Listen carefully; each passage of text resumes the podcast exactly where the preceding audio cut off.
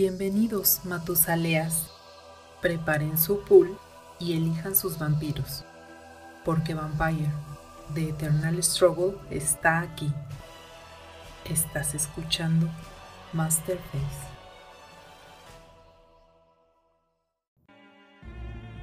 Robin Withers entró agitado al elegante despacho de la príncipe de la ciudad. Su clan le demandó asistencia para espiar y descubrir las últimas acciones de los etitas en Cairo, acciones que preocupaban a la camarilla, tanto por la mascarada misma como por el riesgo que significaba perder el delicado control de la ciudad. Lo que vi es horroroso, más allá de cualquier cosa que haya visto antes. Ni siquiera podría decir que sean vástagos como tú o yo.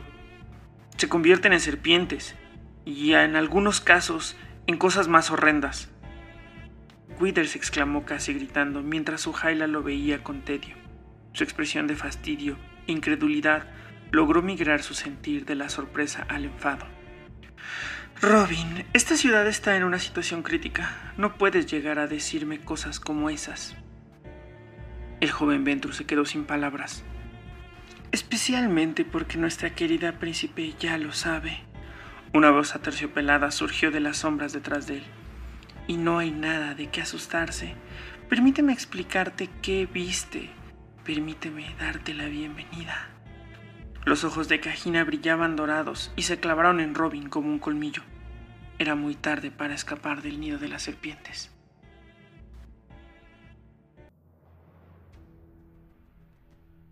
Bienvenidos Matusaleas una noche más a Masterface el podcast completamente dedicado a Vampire The Eternal Struggle, este juego que lleva más de 25 años haciéndonos reunir alrededor de una mesa para contar pools de 30 en 30. Y como cada noche nos acompaña nuestro estimado príncipe de la ciudad, Carlos Escobar. Amigo, ¿cómo estás? Muy bien y yo pensé que no iba a estar tan reñida esta votación. Sorprendentemente, la disciplina que vamos a hablar ganó por tres votos de diferencia. Ya sé, qué sorpresa, ¿eh? Yo pensé que, que no iba a ser nada reñida, yo pensé que se le iba a llevar de calle la que ganó, pero me gusta que sean troles. Claro, y yo creo que esos votos, esos tres votos antes de las cuentas ficticias de Luis, pero bueno, ¿qué le podemos hacer? ¿Qué puede declarar al respecto Luis Jiménez, el representante del Club de los Juegos de Mesa, la Casa del Betes en México? Luis, ¿cierto o falso? Totalmente cierto. Mis votos de Justicar falso, así como la poderosísima Kemintiri igualito. Muy bien, muy bien. Jugaste ahí tus cartas de Justicar falso.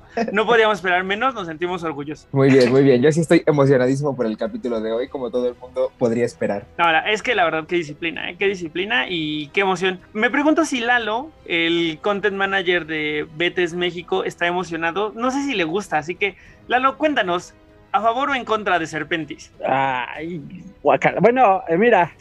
guacala, bueno, mira. Eh, o sea, ay, es que, ¿cómo, ¿cómo explico mi sentimiento? Bueno, de entrada estoy muy triste porque yo me había emocionado mucho. Dije, ay, sanguíneos, vamos a hablar de sanguíneos, eso va a estar chido. Pero, pues bueno, tristemente ahí sus hizo sus marrullerías el buen Luis, entonces seguramente. Ahora sí que mano negra. Sí, sí, pero bueno, pues ni modo así es la vida y entonces hablaremos del, Serpentis. Eh, creo que es una disciplina bastante interesante. O sea, sí, sí, sí, tiene cosas interesantes. Hay cosas que me gustan, pero creo que como disciplina está chida. Creo que lo que no me gusta es que la tengan los setitos, pero... Qué chistoso. Pues vamos a ver si, si Luis puede convencerte de, que está padre o, o, a ver si podemos cambiar tu perspectiva. La verdad es que tiene cartas que me encantan y tiene otras cartas que parecen de quietos, la verdad, pero ya iremos viendo el análisis. Sin embargo, antes como cada semana, vámonos a la sección de noticias porque sí tenemos un par de cosas que platicar.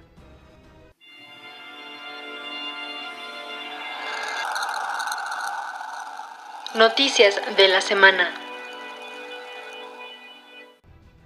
¿Y con qué les gustaría empezar, chicos?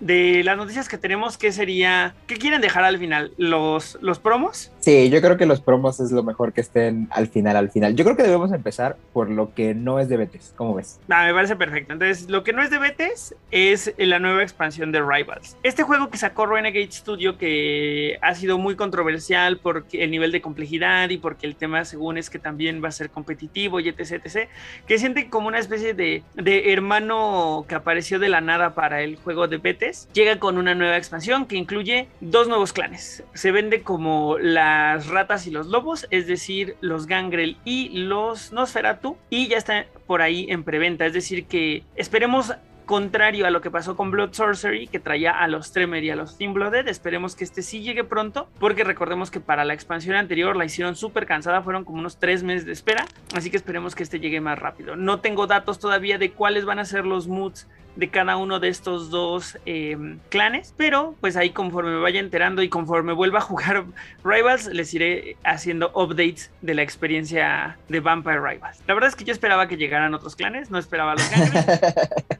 Ahí no sé qué opinan ustedes, pero me hubiera gustado ver, por ejemplo, a los La Sombra y a los y a los Nosferatu hubiera estado más padre, pero bueno, no se puede todo en la vida. Sí, yo creo que es que como que se siente que, que, va como todo muy junto, ¿no? O sea, no me sorprende el hecho de ver eh, que llegaron estos dos clanes, o sea, bueno, en, en Betes llegaron más, pero que llegan estos dos clanes, entonces ahora salen esos dos, también es que son los dos ex camarilla, o sea, como que tiene mucho sentido que salgan esos, y si se quieren aventar las expansiones de dos en dos, eh, pues mucho más sentido, ¿no? Pero, pero esperemos que pronto venga, como tú dices, la sombra y, y Banu Hakim, por ejemplo, ¿no? La sombra de Banu Hakim. Nuevos camarilla. Sí, muy probablemente la sombra y Banu Hakim lleguen juntos. Y pues sí, no, no, había, no había reparado en el tema de que esto es sinergia de marketing y pues está bien. Está padre. Sí, ahí, habrá que verlos. El arte no me encantó, me gustó más el de las ediciones pasadas, pero no lo he revisado uno por uno, ¿no? Ahí iremos viendo. Esto fuera del mundo de Betes. dentro de Betes, ¿qué hay, chicos? Uf, pues dentro de Betes yo creo que primero comentar eh, los torneos, ¿no? Bueno, sí, no, vamos el torneo los torneos. que tuvimos, que tuvimos este fin de semana, Sí, el por torneo hispano-latino, una pequeña fiesta ahí organizada por nuestro buen amigo Guillermo Mondragón y muy divertido, muy divertido. ¿Tú cómo lo viste, Lalo? Ay, a mí me gusta mucho siempre jugar con la comunidad hispana. O sea, cuando nos juntamos todos, incluidos los brasileños. Este, creo que son torneos bien divertidos porque nos ilustra mucho eh, este intercambio y estas las diferentes temáticas y metas que, que hay en el Betes. A mí siempre me gusta mucho compartir en, en mesa contra. Y este torneo no me decepcionó. La verdad es que yo me divertí mucho. Por desgracia te tuve a ti enfrente, te tuve también a ti en mesa, cosa que no quería. Sí. Pero, pero, oye, también ahí un saludo a Aidan, que seguramente hizo ahí sus trucoñuelas para echarnos maleficia o algo ahí, cosas infernalistas. ¿Cómo es posible? Que de O sea, pronto le dan ganas de corrernos del podcast y como ese es su pretexto, nos ha de haber echado ahí la, la maldición. ándale, ya te contaré porque sí. Ahorita te contamos esa, anécdota del sorteo, pero bueno. Nada, pero, pero muy bien, ¿eh? O sea, fue, fue un torneo multideck, entonces había que estar cambiando cada ratito. Pero muy bien, o sea, la verdad es que yo me divertí mucho. Tuve, eh, además, una de las mejores salidas y de los mejores, así, eh, juegos de Betes que pude haber tenido con uno de mis mazos, lo cual me hizo muy feliz. Ay, sí, Desafortunadamente, no al final, de todos modos, no gané. Maldita mesa, pero muy bien, ¿eh? O sea, yo la pasé muy, muy bien. La final también estuvo bastante, bastante buena y la pueden ver ya por ahí en, en el canal de YouTube. Eh, muchas felicidades al ganador, eh, Jesús. Es, eh, él es español y ahí sí no tenemos otro. eh, ¿Y no tenemos apellido ganó? ¿Él ni con nada qué más que ganó Jesús. antes de, de Ganó cambiar? Porque con me un mazo saber. Ganó con un mazo de, de, de Blitz de Dementación. O sea, ahí Órale. bastante clásico, pero la verdad es que muy, muy agarrado al filo del asiento, ¿eh? O sea, un turno Ah, más. no le fue fácil. No, no, no, o sea, terminó sin vampiros arriba. Terminó con todos sus vampiros en torpor y aventando así el último, el último punto de bleed. Eh, estuvo muy buena la mesa. Hubo eh, bleed de dementación, enseguida tenía eh, el, el mazo este que ganó en el, en el sudamericano, el del Magaji con los pequeños Nosferatus. Eh, adelante estaba eh, nuestro buen amigo Akira con eh, Giovanni de Hordas. Adelante estaba un Tremer antitribu ahí medio toolbox de votos. Y adelante un increíble mazo de Enkidu con purgas de Baltimore. Muy, Yeah. muy bueno también. Enkidu Rules. Sí, Qué loco está eso. Suena loquísimo. Pero suena que fue divertido, ¿no? Suena que fue una experiencia divertida. sí, la verdad es que fue una increíble, increíble experiencia. Siempre, siempre. Qué cool. ¿Hay algún Sí. otro tema de torneos o ligas que quieran actualizar antes de avanzar, amigos? Eh, pues eh, nada más como comentario del torneo hispano. Ah, es claro. que yo iba a decir, híjoles, o sea, mira, Luis y yo teníamos el 50% de probabilidades. Hubo un sorteo, ya sí lo habíamos comentado, ¿no? Que había, iba a haber torneo por zonas y todo, ¿no? De sorteos de mazos y todo. Y pues fuimos, eh, al final fuimos cuatro mexicanos, ¿no? Y me creerás que ni Luis ni yo nos sacamos nada. Qué fuerte. ¿Quién ganó de los mexicanos? ¿Quiénes estaban? Ganó eh, Edgar Nuestro- Marín y Akira, presidente de Toluca.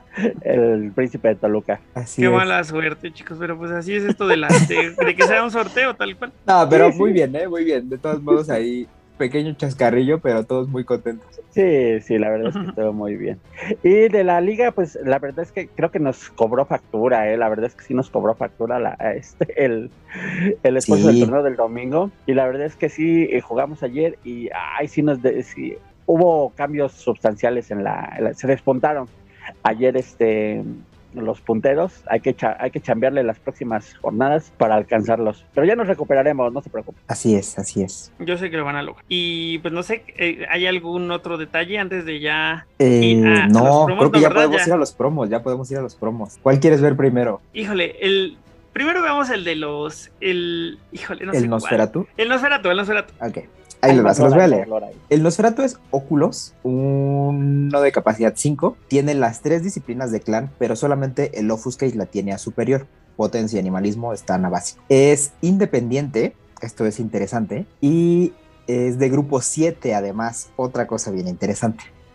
Eh, y de habilidad dice así: una vez por turno, Oculus puede quemar uno de sangre para robar una carta. Muy, muy interesante la habilidad. Creo que no habíamos visto habilidad parecida y me gusta mucho. Puede quemar una sangre para robar una carta, o sea, no es una acción, solamente lo hace Porque sí, porque sí. Mm. exacto. Y, y además ni siquiera, estoy leyendo también que ni siquiera le pide esta ready ni nada. O sea, si lo tienes en torpor con sangre porque te mandaron una grabado o lo que sea, desde ahí puede hacer su habilidad. Suena fuerte. Este personaje en especial le guardo cierto odio porque es un traidorcillo por ahí. Resulta que era un era el asistente de Beckett y luego se queda atrapado en el Kaimakli y luego lo saca del Kaimakli y luego se arma ahí un relajito. Entonces es un personaje odiosín, pero Pero es como de Atenelobelesco, ¿no? O sea, vas bien Pues ahí. sí, porque es de la- las novelas, justo pasa en las novelas. Entonces tenía que ser así. No, no, pero me refiero a que es un drama así como que medio telenovelesco, así onda, onda de telenovela de televisión, ¿no? O sea, así de, ay, pobre, y el otro sufriendo porque dejó a su amigo, y el otro, ah, me vengaré, y, ah, y el otro sí, lleno de odio, sí. Así, ah, sí, y luego ya hace toda su intriga, o sea,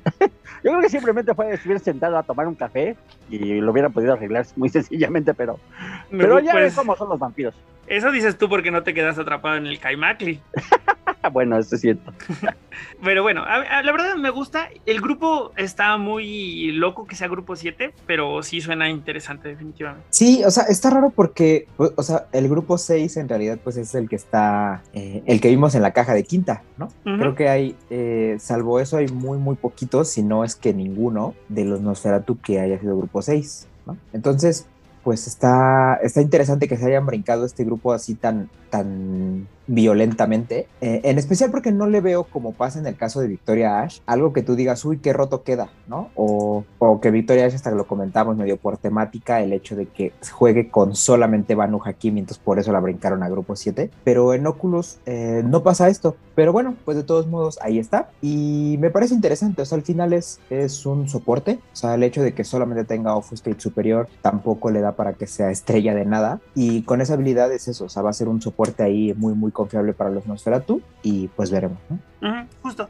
Opino muy similar a ti. Tampoco entiendo la necesidad de llevártelo a 7. No es como que vaya a romper los grupos anteriores, pero bueno, alguna razón tendrán. Sí, Pues así sí, es. ¿eh? no, yo tampoco le veo así como que demasiado.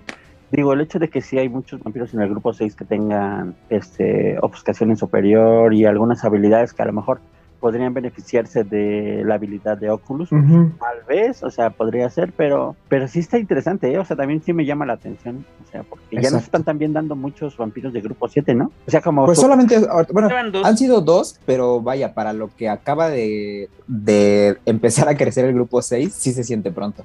Sí, Sí, efectivamente. Ese es el Exacto, tema. Se siente es- muy pronto. Lo que sabes que sí me parece interesante es que probablemente, es, o sea, está raro porque eh, como que juega con los vampiros que les dieron este perfil de irse muy políticos, ¿no? Y políticos así como medio de todos lados, porque está con el varón anarca que solo tiene Offuscate superior, con la príncipe de Copenhague que solo tiene Offuscate en superior, ¿no? O sea, como que está ahí con esta repartición interesante, ¿no? Otro par de primogenes que tienen ahí para hacer esta carta de magnetismo animal. Eh, pues veremos también si se lleva por ahí. La, política con el Offuscate se lleva bastante bien. Eh, entonces, pues veremos. también el tema es justo eso, ¿no? Estás sacrificando a todo un grupo por un vampiro, porque mientras que te deshaces del grupo 5 para meter 7, no sé si equipara, ¿no?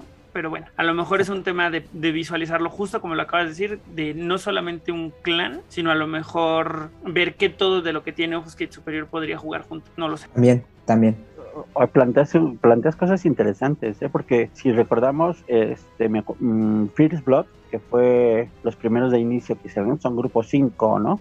Y no estaba mal la cripta de First Blood, la verdad es que era una cripta bastante decente. Sí, exactamente, exactamente. Ay, además recuerdo que ese traidorcillo mata a un salubri sumamente importante para el clan de los salubri, además. Bueno, no, supongo que si no leyeron ya la novela de Jera, no, lo, no cuenta como spoiler 10 años después, pero para que se dé una idea de lo desagradable que es Oculus, mata a Raiciel. Uf, pero oye, o sea, tiene su mérito, ¿eh? O sea... Pero mata a Victoria también, o sea, mata a Victoria. Eh, aguas. Más o menos, o sea, matar a Victoria no tiene tanto mérito. Matar a Raiciel fue más como chitear porque ella estaba debilitada porque estaba todo este tema del Wormwood, de, del fin del mundo cuando Gehenna.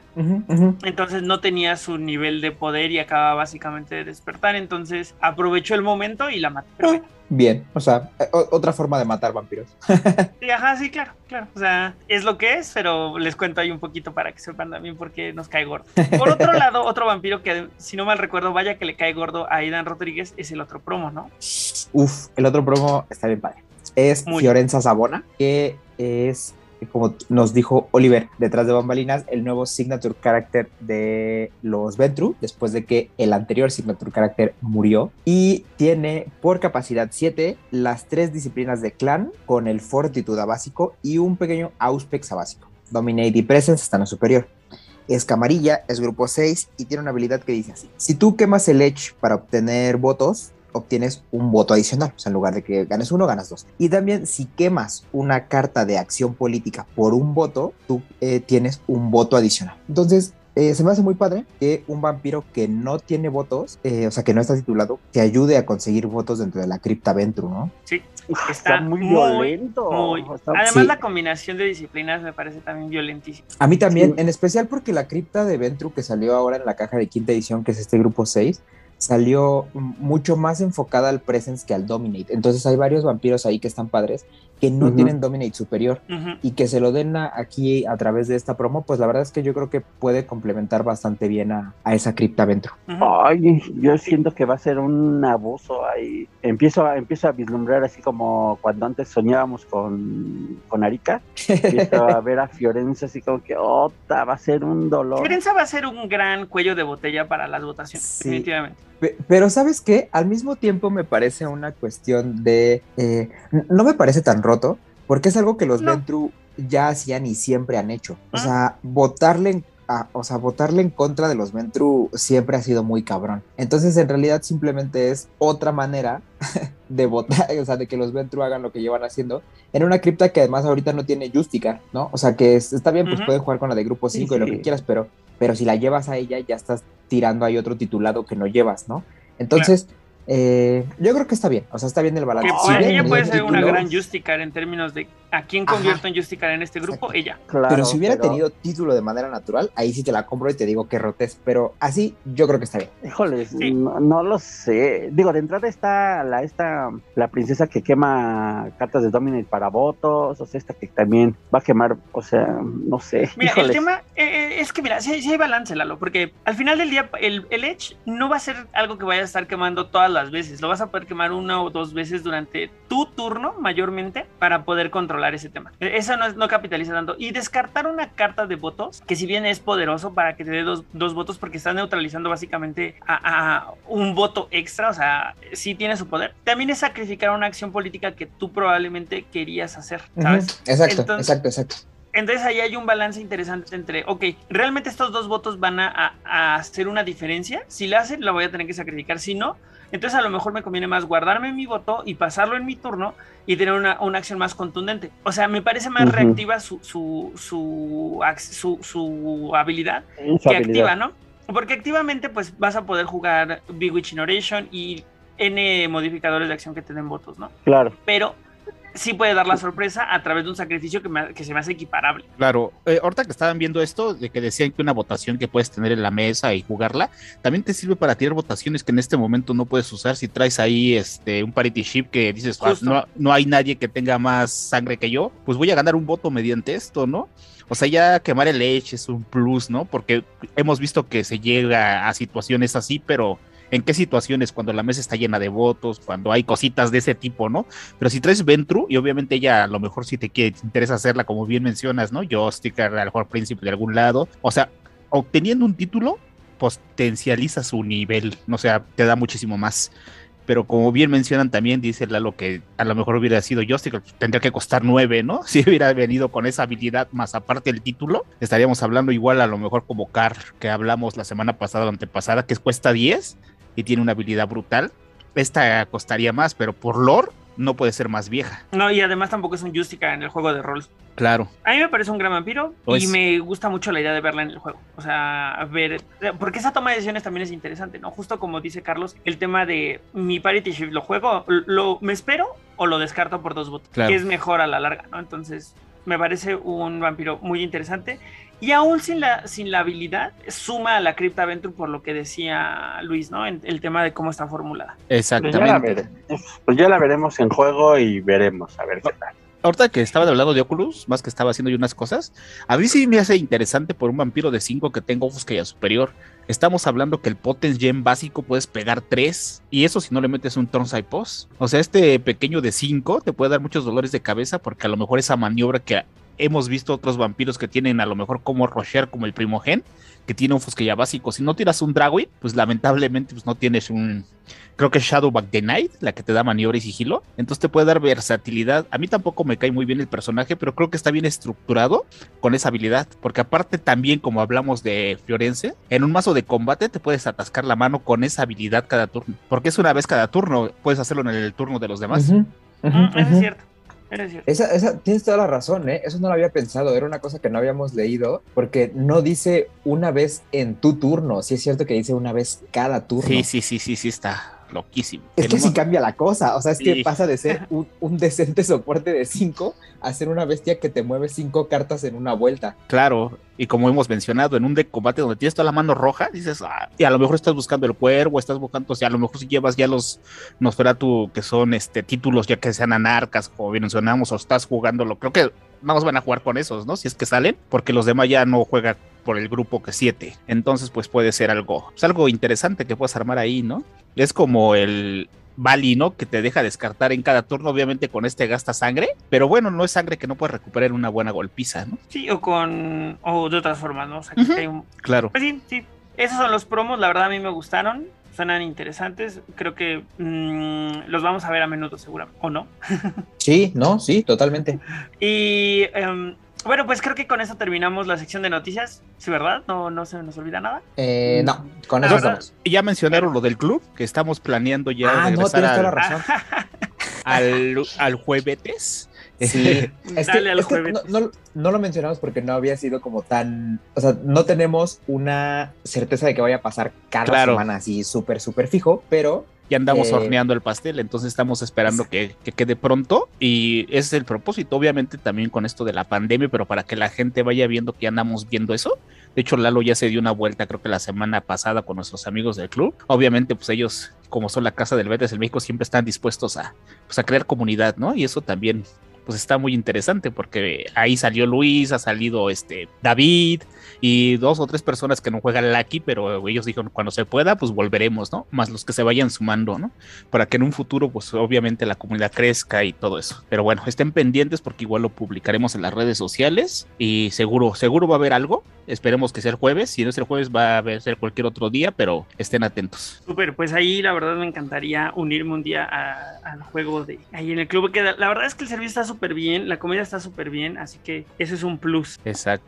Ahora sí, ya no tenemos a noticia. No, no, no, no, no, no, ninguna. Nada más que Bueno. vamos a darle a Serpentis entonces. No, antes les tengo yo un dato, eh, un poco para recordar. ah, la, la nueva sección, perdón, como Sí, no la estuve la sección, semana la pasada. nueva sección, sí. Entonces vayamos para allá, como bien mencionas. Vamos a- a- al dato. Si quieres adquirir producto para jugar Vampire The Eternal Struggle, contáctanos en nuestras redes sociales. Y les traigo un dato de Betes que está interesante. Esta semana nos pusimos a checar cuál es el clan que ha recibido más más unos de Bleed. Y la verdad es que yo hubiera apostado por uno que resultó no ser. Y me gustaría preguntarles a ustedes, antes de, de dar el dato, ¿cuál creen ustedes que es el clan que recibe más más unos de Bleed? En, en, el juego.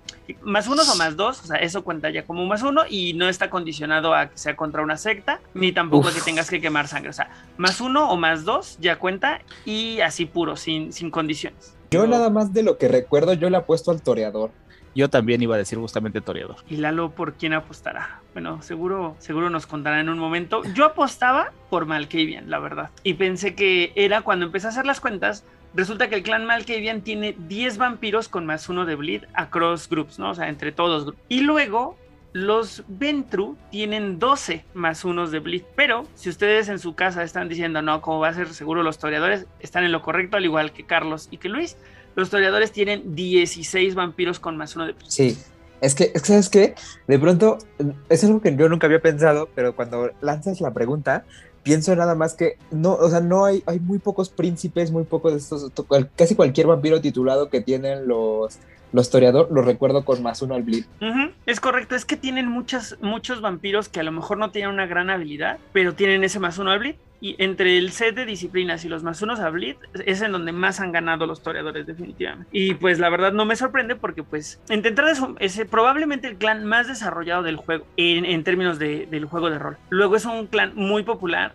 Luego es un clan que tiene habilidades sociales y políticas dentro y fuera de la camarilla. Entonces suena a que era el candidato perfecto para ser quien acumule más bonos de más uno de bleed en sus líneas. Oh, sí está brutal, ¿no? Y aparte que tienen presence. Y aparte hay una carta que les da más uno al bleed si son toreador, que es Air or Election, algo así se llama, no me acuerdo ahorita el nombre. Air es of Elation, sí. Ándale. Air of Elation. Uh -huh la modificadora. Entonces, ya teniendo más uno, dos, más tres, cinco, o sea, usando una carta. Que además, curiosamente, es el único modificador de más bleed para Presence, si no me equivoco, y que Sí. tiene ahí un bono para los toreadores, entonces nos habla de lo consentidos que están. Sí, sí, sí, sí. Pues está muy bien, Y ¿no? pues bueno, ese es mi dato. Supongo que no sé si se lo esperaban. Yo sinceramente esperaba ver más en los Malkavian, pero fui muy inocente porque pues sí, los toreadores son, son muy populares. Es que los Malkavian suena como que sería algo natural, ¿no? Pues ah, Es que, exacto. ¿sabes qué? Yo, yo justo no lo pensaba de los Malkavian porque en mi cabeza lo único que sonaba es no puede ser un clan con Offuscate. Mm, vaya, tú resultaste ser una persona mucho más pragmática y consciente y tienes toda la razón. No podría ser un clan con off. Sí, ya es mucho, ¿no? Que aún así los Malkavian son el tercero, ¿eh? Ah, claro, pues no podría faltar. Los Ventru, ¿no? Decías que eran en segundo. Ah, pues. Los toreadores se llevan el oro, Ventru la, la plata y los Malkavian se llevan el bronce. Pues ningún clan suavecito, ¿eh? O sea, ninguno. Que también es un tema de números, ¿no? O sea, al final, ah, en, en el juego de, de Vampire The Eternal Struggle hay muchos más vampiros en la camarilla que de los demás. Claro, Entonces también ahí numéricamente tienen una ventaja proporcional por contra estadística. las ot- Ajá, por, por ajá, exacto, por meros números. O sea, versus Bloodlines, por ejemplo, que hay Bloodlines que ni siquiera figuran en la lista. Yo no recuerdo, bueno, ah, no, sí, el varón Samedi. Te iba a decir que algún Samedi, pero sí está el varón y creo que hay uno más. Mm, Creo que Rick Driscoll también tiene ¿eh? Ah, claro, Rick Driscoll, justamente. Ujú, Tienes sí. toda la razón. esos dos. Pero dos, a Pues- comparación de los 16 o 17 que acabas de mencionar, pues nada que Sí, ver. Claro. Es que, es que además, ¿sabes qué? Tiene razón en lo que dice Oliver, pero más porque es ese más uno de Bleed también es como formula, parte de la formulación de la camarilla, ¿no? O sea, regularmente es, ah, eres Justicar, traes más uno al Bleed. Ah, eres Inner Circle, traes más dos, ¿no? Entonces también estaba ahí de cajón que sería muy raro que no ganara un clan camarilla. Claro, Claro. ¿Eres príncipe? ¿Quieres una habilidad o quieres un más uno al bleed? O ambas, ¿no? Entonces de repente. sí, claro. Sí, sí. Pero bueno, ese es el dato de esta semana. Esperamos haberlo sorprendido y si la tiraron, pues ahí avísenos en los comentarios. Ahora sí, vámonos a hablar de Serpentis. ¿Quieres saber más sobre Vampire the Masquerade? Escucha Juárez by Night del Círculo Interno y descubre todo lo que tiene World of Darkness. Disponible en Spotify y otras plataformas.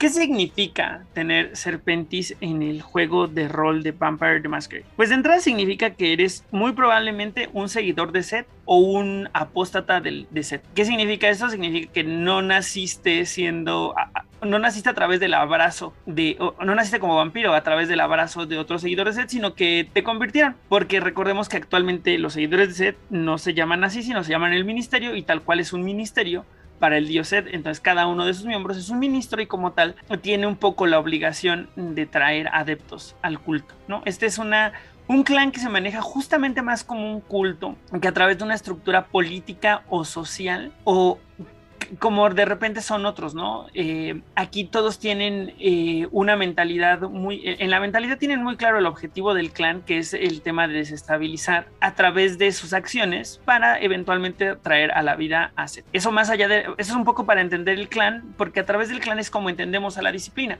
La disciplina es el don que que Seth, el antediluviano, enviste en sus, en sus hijos para poder emular sus dones. Es decir, que al principio vas a tener algunos poderes ahí similares a los de una serpiente, como hacer que te brillen los ojos para hipnotizar, o alargar tu lengua para robar sangre, o cambiar el espesor y la, y la textura de tu piel para ser más resistente y a la vez más, más escurridizo. Esto a lo mejor ya le suena un poquito a, a Protean, y es porque, como mencionamos en el capítulo de Protean, Protean, Vicisitud y Serpentis son un poco como, como trillizas que crecieron en separadas y por sus contextos sociales desarrollaron características únicas, pero en el núcleo hacen cosas muy, muy similares. Entonces, un poco para terminar con qué onda con esta disciplina, es una disciplina que emula a Seth, es una disciplina eh, muy escandalosa en términos visuales y es una disciplina muy restringida en términos de quién la usa, quién la puede usar y por qué la usa, ¿no? Ahora, ¿esto cómo se trae al juego de cartas? Pues lo trajeron de una manera muy inteligente desarrollando su propia, su propio juego, por decirlo de alguna manera. Y es el juego de la corrupción, el juego de poner corruption counters y quemarlos para diferentes motivos o no quemarlos para tenerlos ahí para diferentes motivos, es como un juego dentro del juego. Entonces, mientras que algunas cartas te van a permitir hacer strikes o obtener sigilo o a lo mejor, eh,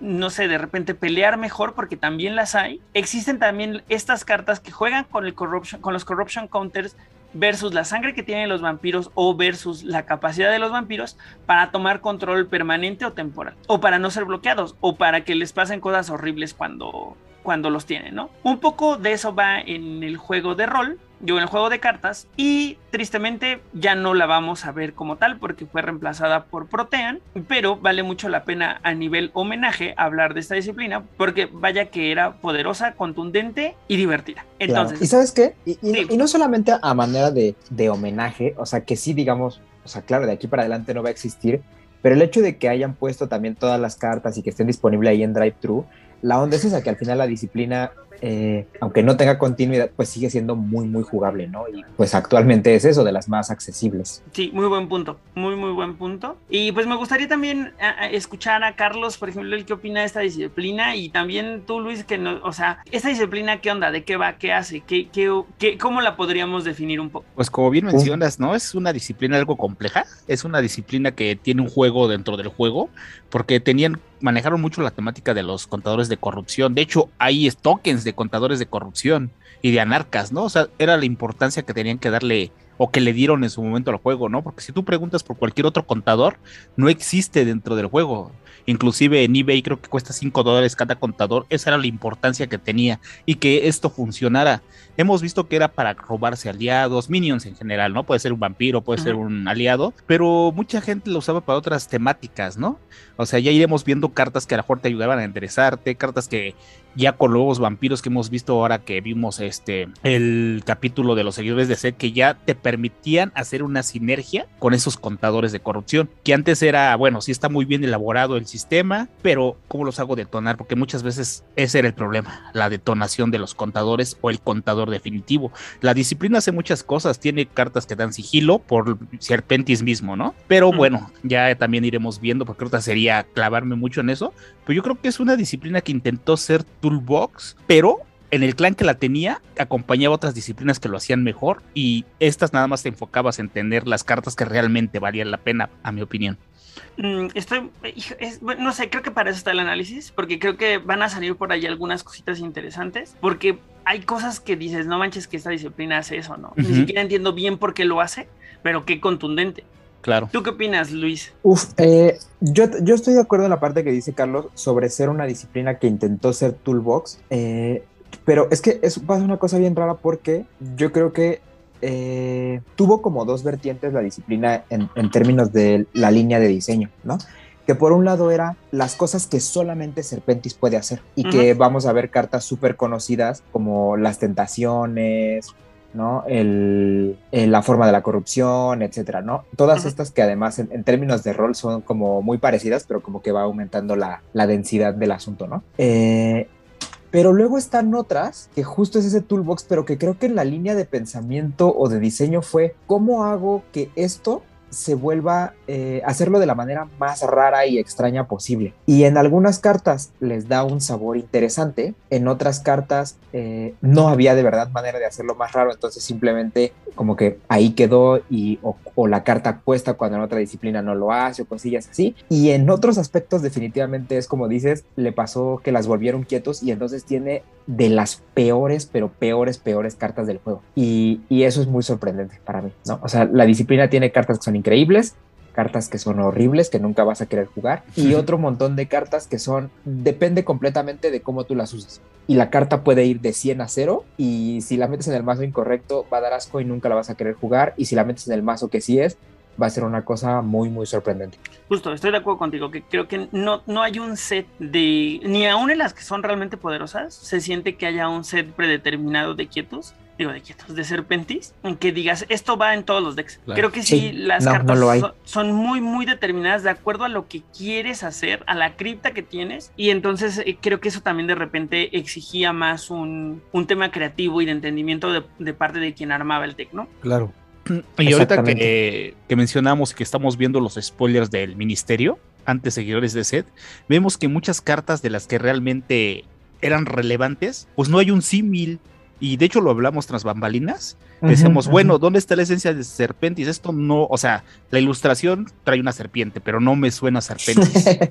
Entonces, sí. yo creo que ahí les faltaba como darnos eso, ¿no? También que fuera algo que nos dijera, esto sigue siendo Serpentis, aunque es Protea, ¿no? Claro. Uh -huh. que, que, sabes qué, mira, yo, yo todavía estoy como muy a la espera, aquí sí voy a ser como súper, súper fanboy, pero me gusta el hecho de jugar con los contadores de corrupción. Y, y, sobre todo creo que algo que pasa con Serpentis es que es una de las disciplinas también más malvadas del juego. Eh, Inesperadamente porque, malvadas. Exacto, es que sabes que el tema es que las cartas más... Eh, que con la que más identificas a Serpentis, la onda es que cuando funciona, o sea, cuando es difícil hacerlas funcionar y cuando las haces funcionar lo que pasa es que eh, todo el mundo en la mesa te termina odiando, por lo menos a una persona, o sea, no va a querer jugar contigo en una semana. Y, y, es fuerte, o sea, sobre todo porque a diferencia de lo que pasa con el quimerismo, que es una, una disciplina que puede ser muy mala, pero que cuando es muy mala es como muy fácil para quien lo hace, o sea, no, no, te pide cosas como prerequisitos como las de Serpentis, como tan complicados. Y no sé, o sea, como que ya es un estilo de juego que dices, bueno, ya, me lo espero y pasa. Pero en el Serpentis es, suena como mucho más definitivo, ¿no? A mí se me hace más duro el que un vampiro que tú pagaste ahí 9 de pool, 8 de pool para traerlo a juego, termine siendo robado y completamente esclavo de otro jugador para que lo use enteramente contra ti a que simplemente no te dejen actuar, ¿no? O sea, porque es doble lo que te están haciendo, entonces termina siendo muy malvada. Definitivo, definitivamente. O sea, creo que acabas de describir en gran medida el núcleo de la disciplina. Y pues la verdad es que ya quiero empezar a analizar las cartas porque seguramente quien nos escucha también está un poco en la duda de, y si no las conoce, claro, ¿no? Que, que, ¿De qué estamos hablando? Porque hay unas cosas ahí muy malvadas. Exacto. Entonces, ¿cómo te gustaría hacer el análisis esta semana, Luis? Uf, pues mira, es, complicado.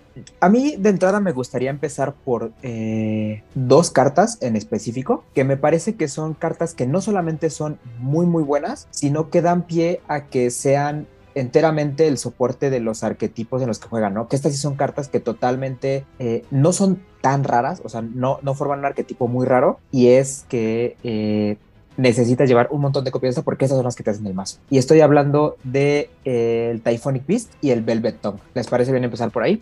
Empecemos con esas, me parece increíble porque además una de ellas, eh, vaya que tuvo un tema muy interesante en cómo llegó al juego, ¿no? Sí, y es más, incluso me gustaría que empezáramos por ahí, ¿no? O sea, vamos a empezar con el Typhonic Beast, la leo y nos cuentas un poco de eso, ¿no? De cómo llegó Claro que sí, claro, claro. El Typhonic Beast es una carta de combate que además es eh, amalgama con Potence pero es una amalgama de estas curiosas que tiene tres opciones porque la puedes jugar sin ser amalgama. Y dice así, Cuesta uno de sangre, solamente la puedes utilizar antes de que el rango sea determinado. En Serpentis básico te da más uno de fuerza en ese combate. En Serpentis y Potens es como arriba, o sea, te da la fuerza, pero además puedes prevenir uno de daño cada combate. Y en Serpentis Potens a superior es lo mismo, pero además te da un press durante el round que tú juegas el Typhonic Beast. Entonces, eh, pues cuéntanos, cuéntanos antes de dar la opinión. Miren, esta, esta carta llegó, híjole, no me acuerdo en qué. Bloodhand.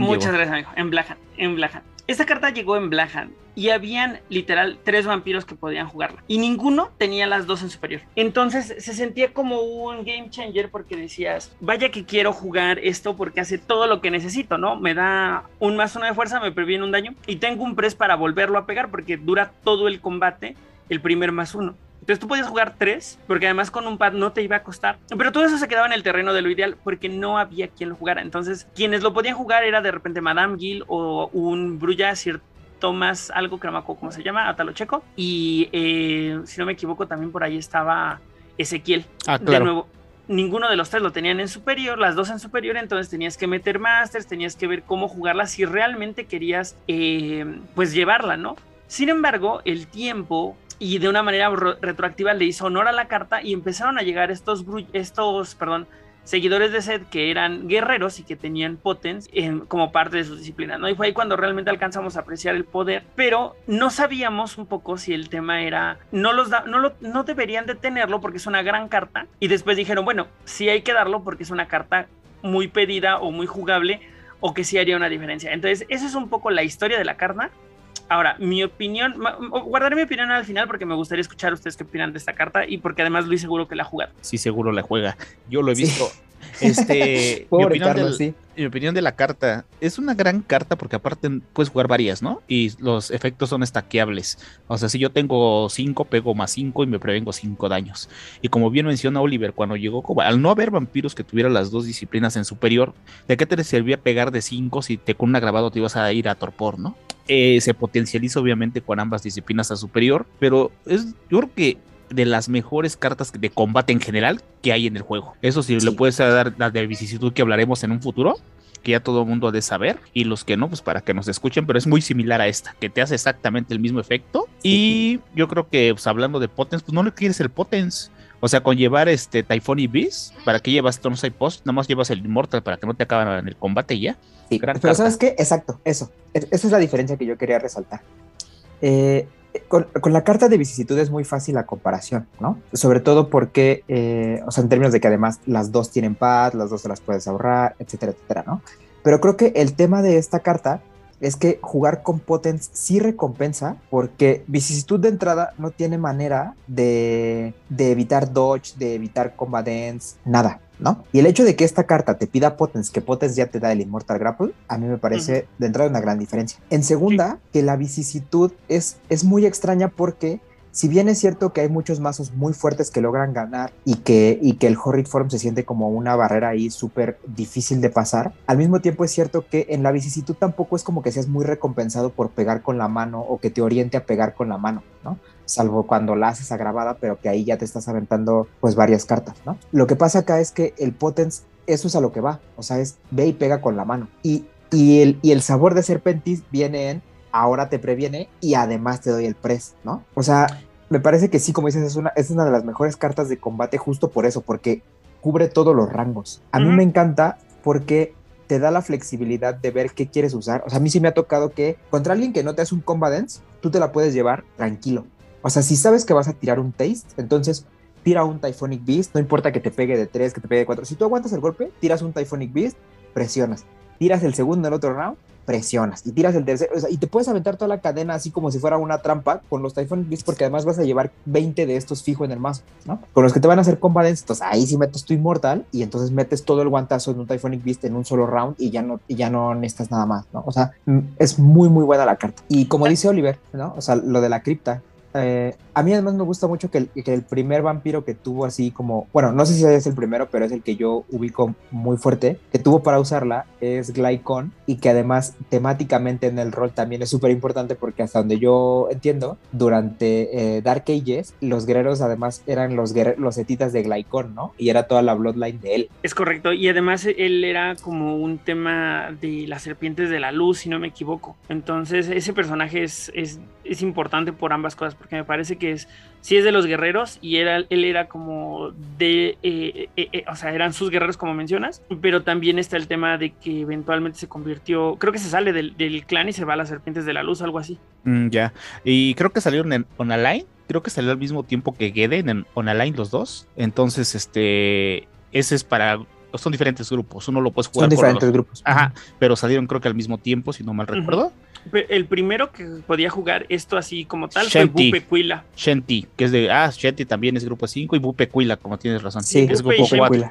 Eh, además, los dos son, creo, de. Legacy of Blood, ¿no? Este, Bupequila sí es Legacy of Blood y Shanti, Shanti, Shanti, no recuerdo de dónde es Shanti. A ver, eh, Lords of the Night salió en Lords of the Night en el set. De hecho, es de la portada, él sale, mm. el construido de Lords of the Night. Mm. increíblemente, hablando de. Había dos vampiros que también lo tenían en superior, que era Maskini, ¿te acuerdas? El Guruji, el clan que está que también el clan que está renegando Luis, que también es este, él lo tenía en superior los dos, y de 7 de capacidad, y el otro, y Maya, que también, que es del grupo 4, que también Legacy of Blood, y el otro pues ya sabemos él, dónde salió. Y no me acuerdo qué fue primero, si Shemti o Bupe. Eh, según yo, Bupe Cuila, porque es de Legacy of Blood, ¿no? Según mm. recuerdo, o sea, mi feeling es fue Bupe Cuila primero, porque recuerdo que cuando salió fue No Manches, que finalmente salió este vampiro. Legacy of Blood salió en 2005. Legacy of Blood salió en 2005 y, y Shemty salió en 2007 con Lords of the Night.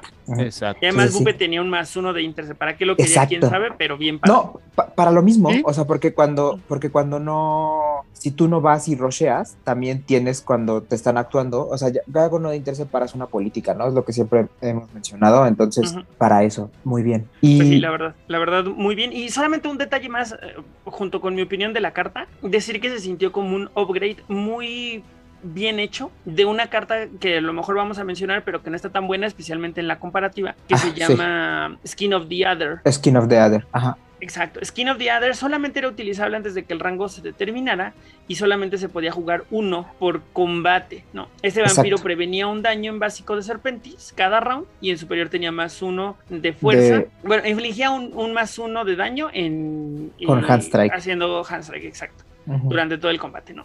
Pero pues era un uno, ¿no? Pues no te iba a servir de nada, especialmente porque además te costaba una sangre, sin el pad era un desperdicio, básicamente estabas quemando una sangre por provenir un daño. Entonces, Exactamente. No, era tan beneficioso, pero llega eh, esta este upgrade que si bien pide potence, paga muy bien el, tema de sumar potence, ¿no? Y estoy completamente de acuerdo contigo en que es muy estratégico porque pues lo vas a jugar contra quien sabes que no te va a hacer combatants, lo juegas así, contra quien no pues, le metes el inmortal y justamente hace esta sinergia muy interesante entre la violencia y el prevenir y el presionar, que vaya que hace buen juego con, con los inmortal y con los Thornsign. Exactamente. Muy buena carta. ¿Quieres que analicemos Velvet? Velvet Tongue, sí. Es que, mira, Velvet Tongue es la otra gran carta que está a mí me gusta mucho porque es una carta que ayuda a los votos. Ahorita la voy a leer. Pero además me gusta porque viene a reforzar todo ese arquetipo de los etitas votando, que no es que fuera débil, pero al mismo tiempo siguen siendo independientes y tampoco tienen así el máximo eh, armatoste, ¿no? Entonces, pues era complicado y que además me gusta que juega con contadores de corrupción. Ahí les va. Velvetón es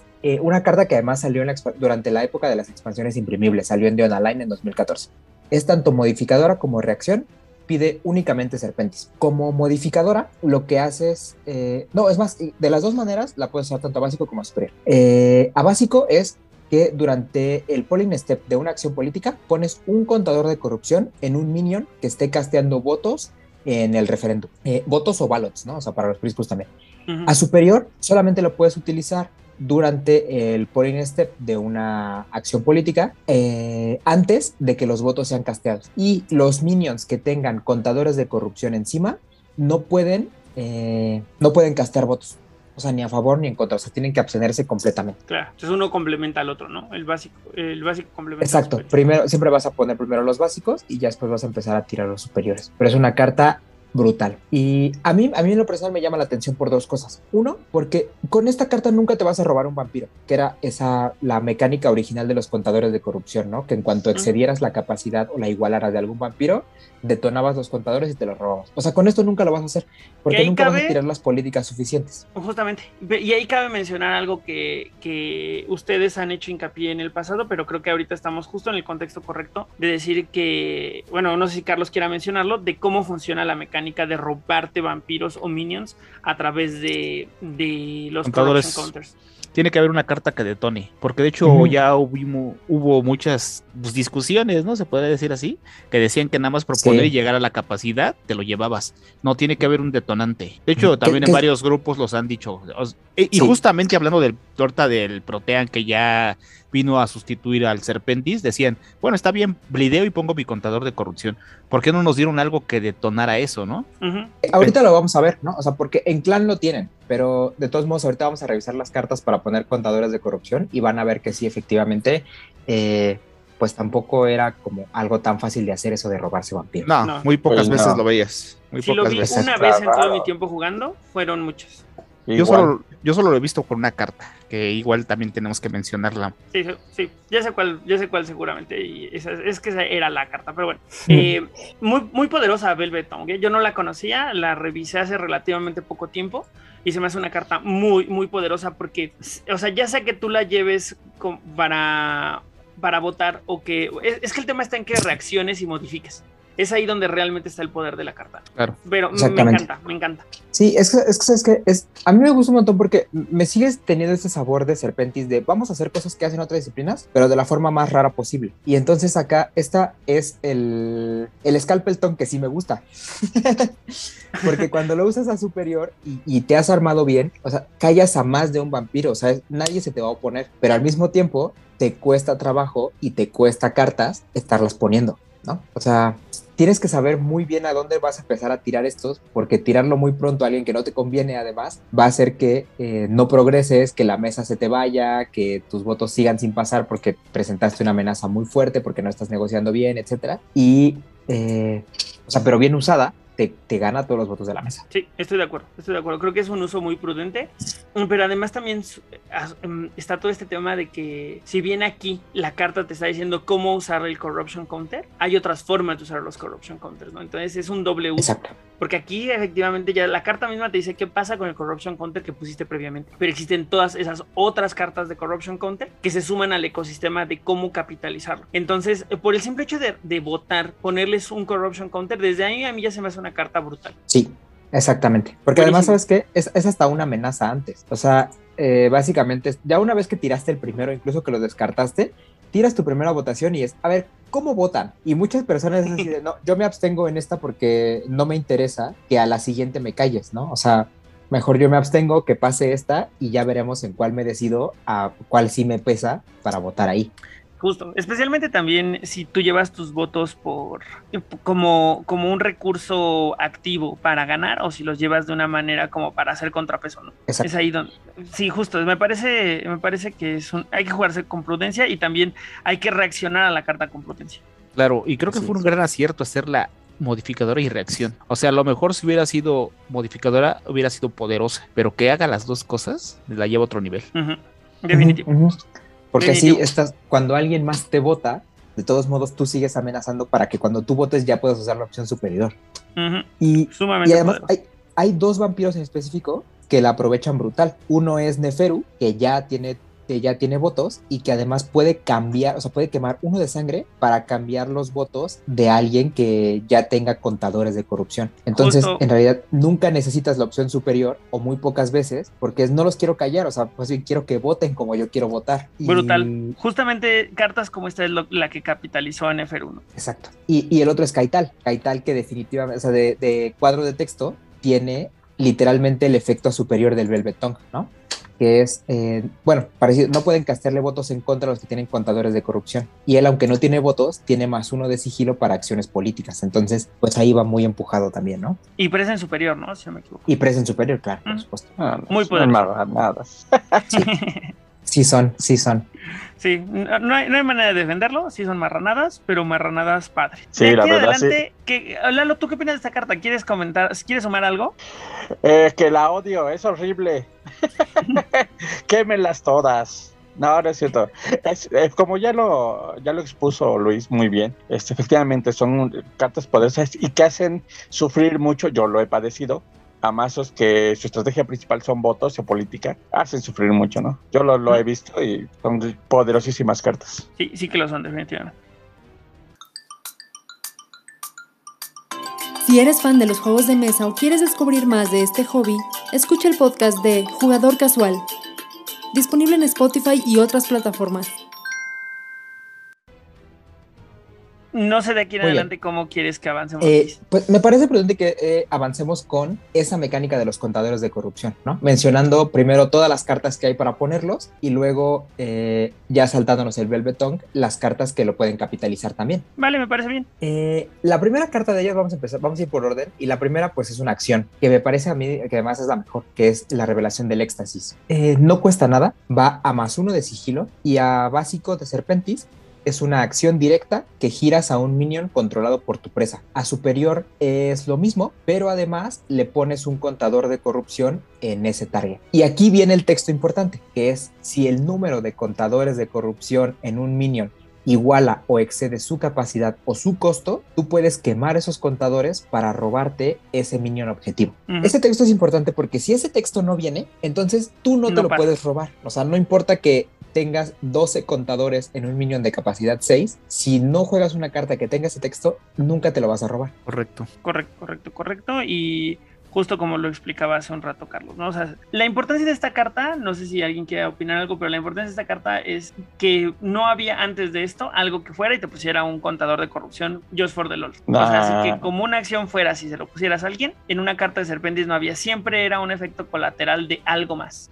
O me equivoco, no sé, Yo- sí, a lo mejor me falla la memoria, pero según yo no, porque eso hizo relevante el Revelation of X. Yo quiero, yo quiero hacer moción, por favor, este, para que más, ya sé, ya lo explicaron, ya lo sé. Pero efectivamente, esta, esta mecánica de los contadores es, si no extraña, cuanto menos este, rara de entenderla, porque efectivamente, ¿no? Entonces, con peritas y manzanitas para todos nuestros escuchas que nunca les han jugado a un contador de corrección, funciona esta parte que dice Carlos, efectivamente, de la activación de los efectos de los contadores. Porque esa es la parte, efectivamente, yo en más de una mesa sí me quedé así como que, a ver otra vez. O sea, explicarlo de nuevo. Ah, Ok, ahí te va. Sí, con un ejemplo, Ok. podemos poner un ejemplo, ¿no? Va, perfecto. Eh, imagínate que eh, tú estás jugando Serpentis y adelante tienes a Maldavis, ¿no? Capacidad 4, Auspex superior, lo que quieras. Y tú tomas acciones o, o juegas cualquiera de las cartas que vamos a revisar a continuación que te permiten irle poniendo contadores de corrupción a un minion. Si se los vas jugando a Maldavis, en el momento a partir de que ella tiene encima cuatro contadores de corrupción, la siguiente carta que juegues o incluso ese que puso el cuarto contador, si trae este texto de si iguala o excede, la, la, la, la, te lo puedes robar, literalmente te lo robas. Y ese robártelo es, ya no lo controla esa otra persona que la jugó, ahora lo controlas tú y ese control es permanente. No es hasta que termine el turno, no es hasta que termine la minion phase.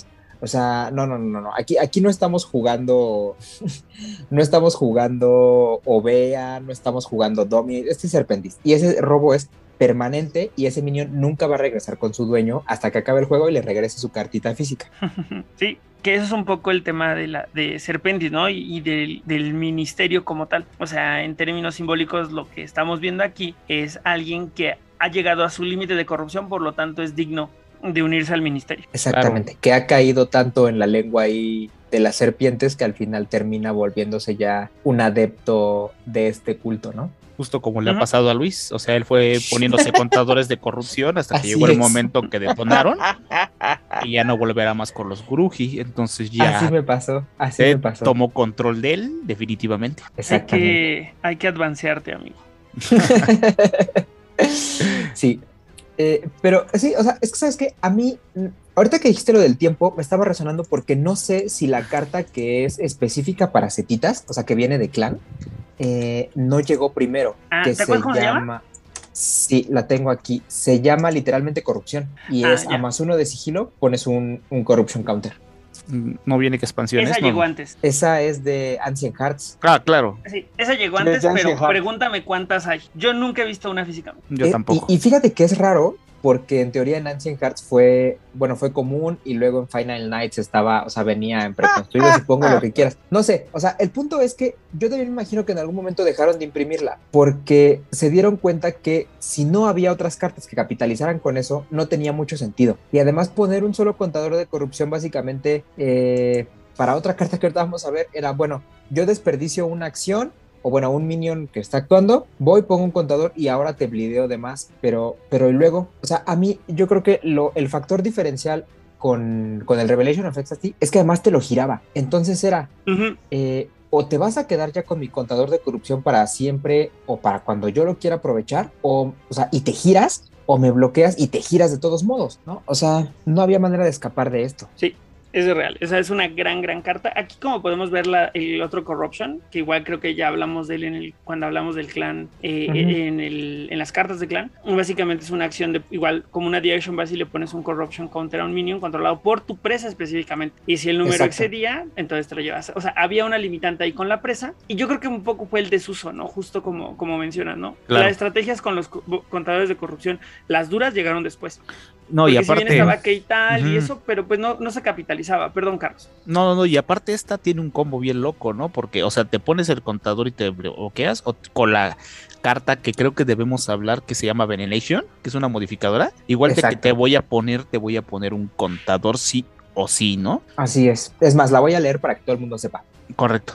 Súper. Es Venenation es una modificadora que cuesta uno de sangre y dice así, solamente la puedes utilizar si el minion que la juega es bloqueado y la juegas antes de la resolución del bloqueo. A básico pones un contador de corrupción y trae el texto para robártela. Eh, lo que sí es importante es que a básico, si tú logras poner el último contador de corrupción que ya te implica robarte al minion, entonces no hay combate y directamente te lo robas. A superior es lo mismo, pero la carta cuesta uno menos. Es decir, que a superior no necesitas pad y la carta te sale gratis. Ujú. Y de, curiosamente de estas, no sé ustedes, pero yo no tengo tampoco muchos Venenations y son, suenan a que era un gran negocio, ¿no? Desafortunadamente tampoco. Y creo que sí, este de Brian LeBlanc, no sé en qué momento llegó, segu- a- a- seguramente llegó también en, en Final Nights o algo así. Final Likes, correcto, común. Y venía en el pack setita. Exacto. Pero es que ¿sabes cuál es el tema? El tema yo creo que más que cómo ponerlos, era que no había nada más que hacer más que esperar a que tú lograras poner 11 de estos en un vampiro y te lo robaras, ¿no? O esperar a que tu, a que tu presa estuviera jugando con mid-caps o, o directamente winnies, porque si no, pues en realidad eran cartas que se te quedaban totalmente muertas en el mazo. Hasta que llegaron vampiros como Nactoreb, que entonces ya la cosa se ponía completamente distinta. Sí, y que empezaron a llegar despacio, ¿no? Porque primero llegó Kajina, luego llegó Neferu, luego llegó Nactorep. Entonces, realmente el, el ecosistema de Corruption Counters floreció hasta mucho tiempo después. Y cuando digo mucho, es mucho tiempo después de que llegaron los setitas al juego. Exactamente. Incluso ahora, si me preguntas, yo creo que estas cartas en el grupo 2, con los vampiros que tienen Protean, van a cobrar también una cierta relevancia, ¿eh? Porque ahora el hecho de que tú puedas ir, poner un contador de corrupción con el Revelation of Ecstasy, si te bloquean, bueno, qué padre, hay combate. Si no te tiré un Venenation, de todos modos, con mi Protean puedo hacer o Form of Mist o ya te giré y me enderezo con un Earthmel y ahora te voy a entrar el Bleed, ¿no? O sea, puedes hacer toda esta cantidad de cosas y con Protean puedes jugar las nuevas cartas. Claro. Acabo de, Que acabo de tener no- una revelación cabrona. ¿Se acuerdan de Mask of a Thousand Faces? Ajá. Ajá, Miren, Así es. según el texto, dice solamente usable si este minion es bloqueado antes del block resolution. En ese mismo espacio, en ese mismo gap, es cuando se juega el Mask of a el Thousand Faces. Ah, El, ok, ve- ajá, el sí, sí. Y el Mask. Entonces, el primero le pone Venenation, Mask of a Thousand Faces, y el segundo le pone Venenation. Claro. Seguro ahorita Carlos está en silencio porque está checándolo, pero según Sí. yo es el mismo gap. Sí, creo que sí. Sí se Sí, escucha podría. lógico. Es que Porque son vampiros Además- diferentes, aparte. Ujú. Vampiros diferentes. Y además, si no me equivoco, eh, para jugar la máscara no necesitas que el vampiro original tenga Offuscate, ¿no? Simplemente que las cartas que juegas antes de la máscara las pudiera jugar. Claro. Entonces, tus vampiros de eh, tus setitas Es que sí traen el Offuscate superior o que no lo traen o lo que sea, o, que, o más bien que lo traen aunque sea básico, frente a los que no lo traen, es ambos te pusieron contador de corrupción, el primero te lo puso, el segundo ahora sí va a pasar su bleed y además ahora te va a hacer eh, bleed de 4, ¿no? O esta clase de cosas, o sea, Sí, sí, sí. O dependerá qué quieras hacer exactamente, ¿no? Porque en una de esas lo que quieres es poner los dos Venenation y Exacto. luego pelear, o no sé. Ahí, ahí dependerá de- del deck, pero de que puedes ponerle los dos Venenations en el- con, con la Mask of a Thousand Faces me parece que es viable. Y en una de esas a lo mejor terminas poniéndole uno por Venenation y uno por el Revelation of Extra. Claro. Porque en el segundo ya lo pasas. Ujú. Oye, sí está muy duro eso, ¿eh? Sí, y, y con las nuevas de Protean igual, ¿no? Porque hay una que te hace directamente imbloqueable y luego otra que te endereza después de que tú haces el bleed. O sea, capitaliza que pongas por lo menos que tengas dos contadores de corrupción enfrente todo el tiempo, ¿no? Entonces se pueden ver unos combos muy, muy locos, depende con qué grupos lo- los estés Justo. jugando. Porque aquí creo que no, no sé si le está quedando claro a la gente que está escuchándonos, pero cuando Luis dice las nuevas cartas de Protean, se refiere a jugar Protean y Serpentis al mismo tiempo. Ajá, sí, sí, sí, sí, sí, sí, exactamente. Entonces es una, es una mm, supermentada, ¿no? O sea, que a través de dos disciplinas diferentes puedas obtener beneficios similares que, que capitalizan tu juego y exponencian el nivel de ganancias, me parece que está bien bueno. Claro. Porque además la cripta Ajá. existe. Acabo de tener una revelación un poco loca. Estaba viendo que todos los nuevos ministerios son grupo 6. Ujú. Ujú. Pues tenemos una abominación que tiene Proteans, Presence, Offuscate superior y tiene Serpentis y Uh. Fortitude a básico. Y es, y es grupo 5, ¿no? Exactamente. Grupo 5. Él puede Brutal detonar eso con los sí. Venenations. O sea, puedes llevar a unos Dios 3, bendito. 4 Ujú. y obviamente vas a estar blideando y cuando quieras, ah, pues mando a su Veida y van a pensarte en bloquear. Exactamente. Y es que, es que la onda aquí es que ya poniendo más de un contador por, por acción, entonces ahí es donde robar vampiros además ya se vuelve una cosa real, ¿sabes? Y muy O sea, porque si arquetípico tú- aparte, ¿no? Porque Exacto. su Veida sabemos que pues, lo que pasó con los seguidores de Sed y todo eso, ¿no? Exactamente. Entonces el hecho de que tú tengas ahí tres vampiros actuando y que con cada vampiro puedas poner entre dos o tres contadores de corrupción en un turno es brutal. Y ahí sí renta que al cabo de dos vueltas ya te llevaste un vampiro de nueve. Y Claro. entonces ya se vuelve una cosa mucho más seria.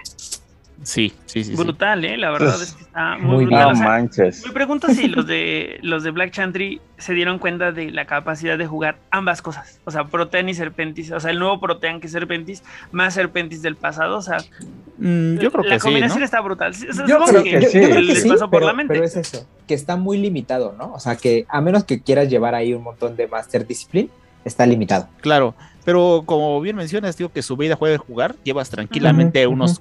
3, 4 Venenation y pues dejas que fluya, ¿no? Porque él puede jugar, también tiene. Protean, Presence y Offus que puede jugar como ellos, sin problema. Exacto. Y ya cuando Sin quieras... contar que además pasa lo del Typhonic Beast, ¿no? O sea, son dos criptas las que la juegan. Básicamente son cuatro o seis vampiros los que lo juegan. Que lo juegan estos seis vampiros tampoco te quita nada. Claro, sí, pues puedo ir poniendo ahí mis contadores de corrupción y después llevando a traer a mi abominación para que los detone cuando quieras bloquearla. Pones así unas, Así. Unas cosas, este, pues no sé, relevantes acciones que forcen a que te intenten bloquear y lo van a pensar. Pues aquí bueno, acabamos de descubrir un combo malvado. Me gusta esa idea. sí, va- ¿quieres que vamos con la que, con la que capitaliza, que es la revelación del deseo. Vale. que es una modificadora que no cuesta nada, solamente lo usas durante una acción de bleed, a básico de serpentis es más uno de bleed, a superior es quema un contador de corrupción, eh, que tenga un minion del, del Matusalea que es target del bleed, y entonces te da más 3 de bleed contra ese Matusalea. Qué carta tan padre. No me acordaba de su existencia. Ahorita que la volví a leer dije, no manches.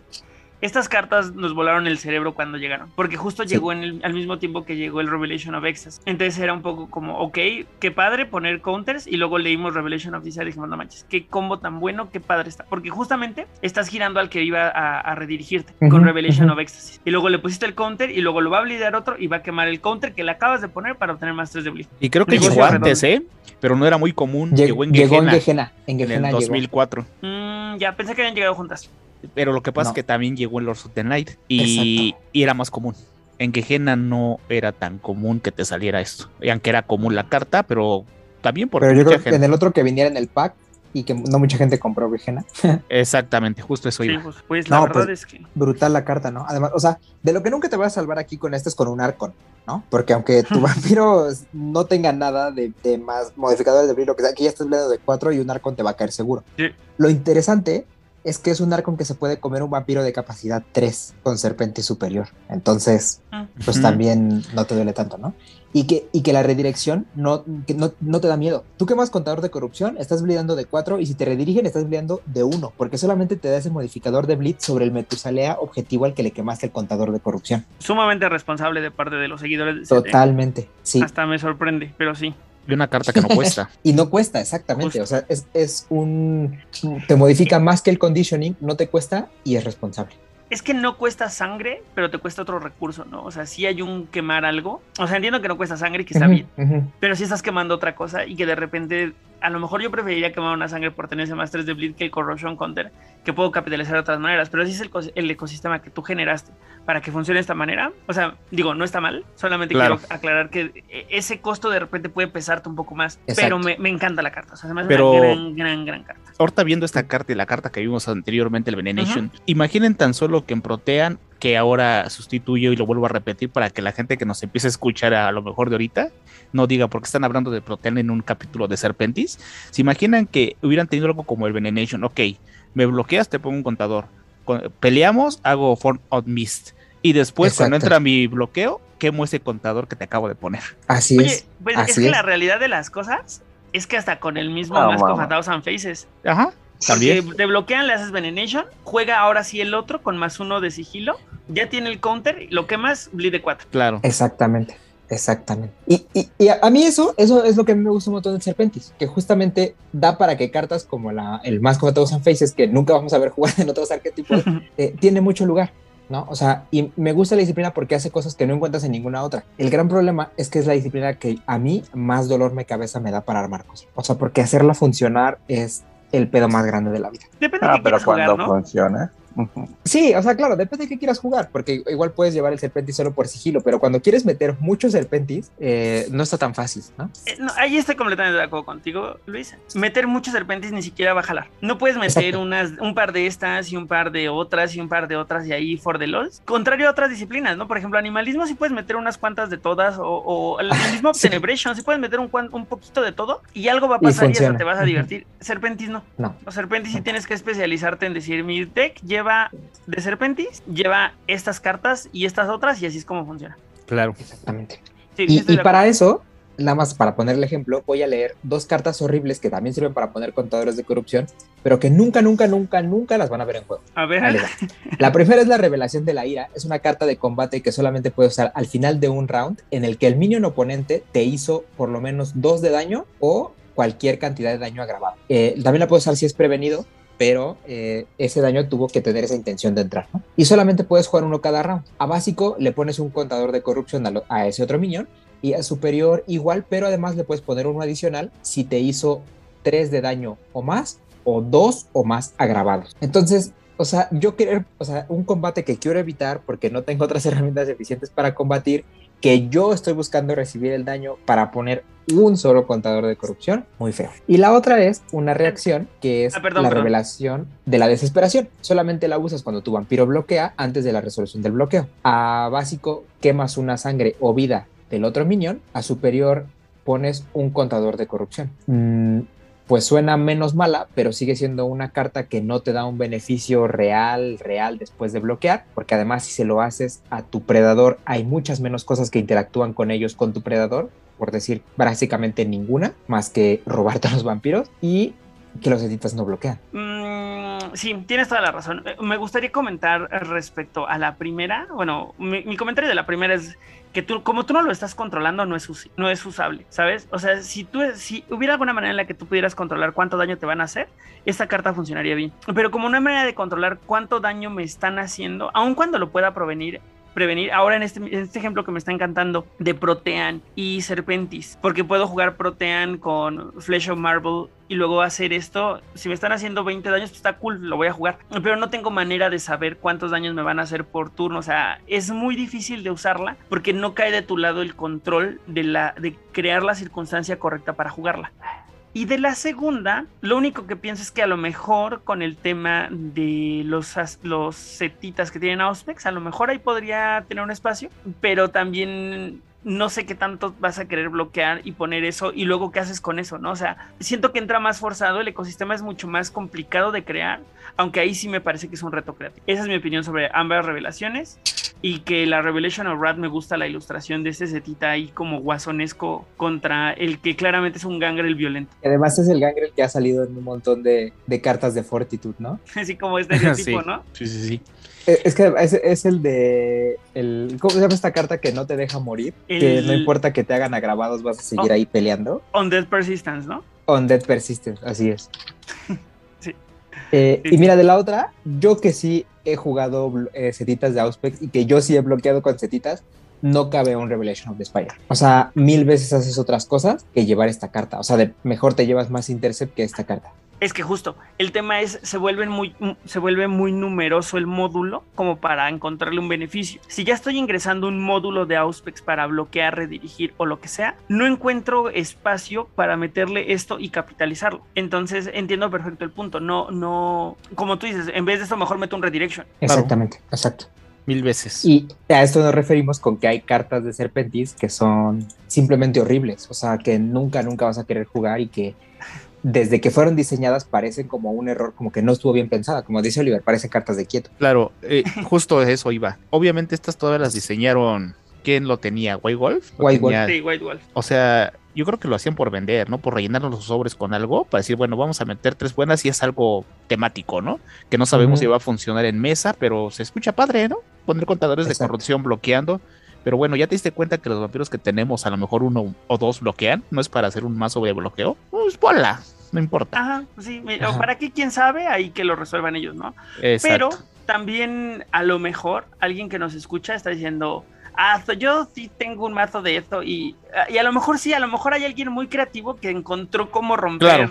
el estereotipo y decir, lo hizo funcionar.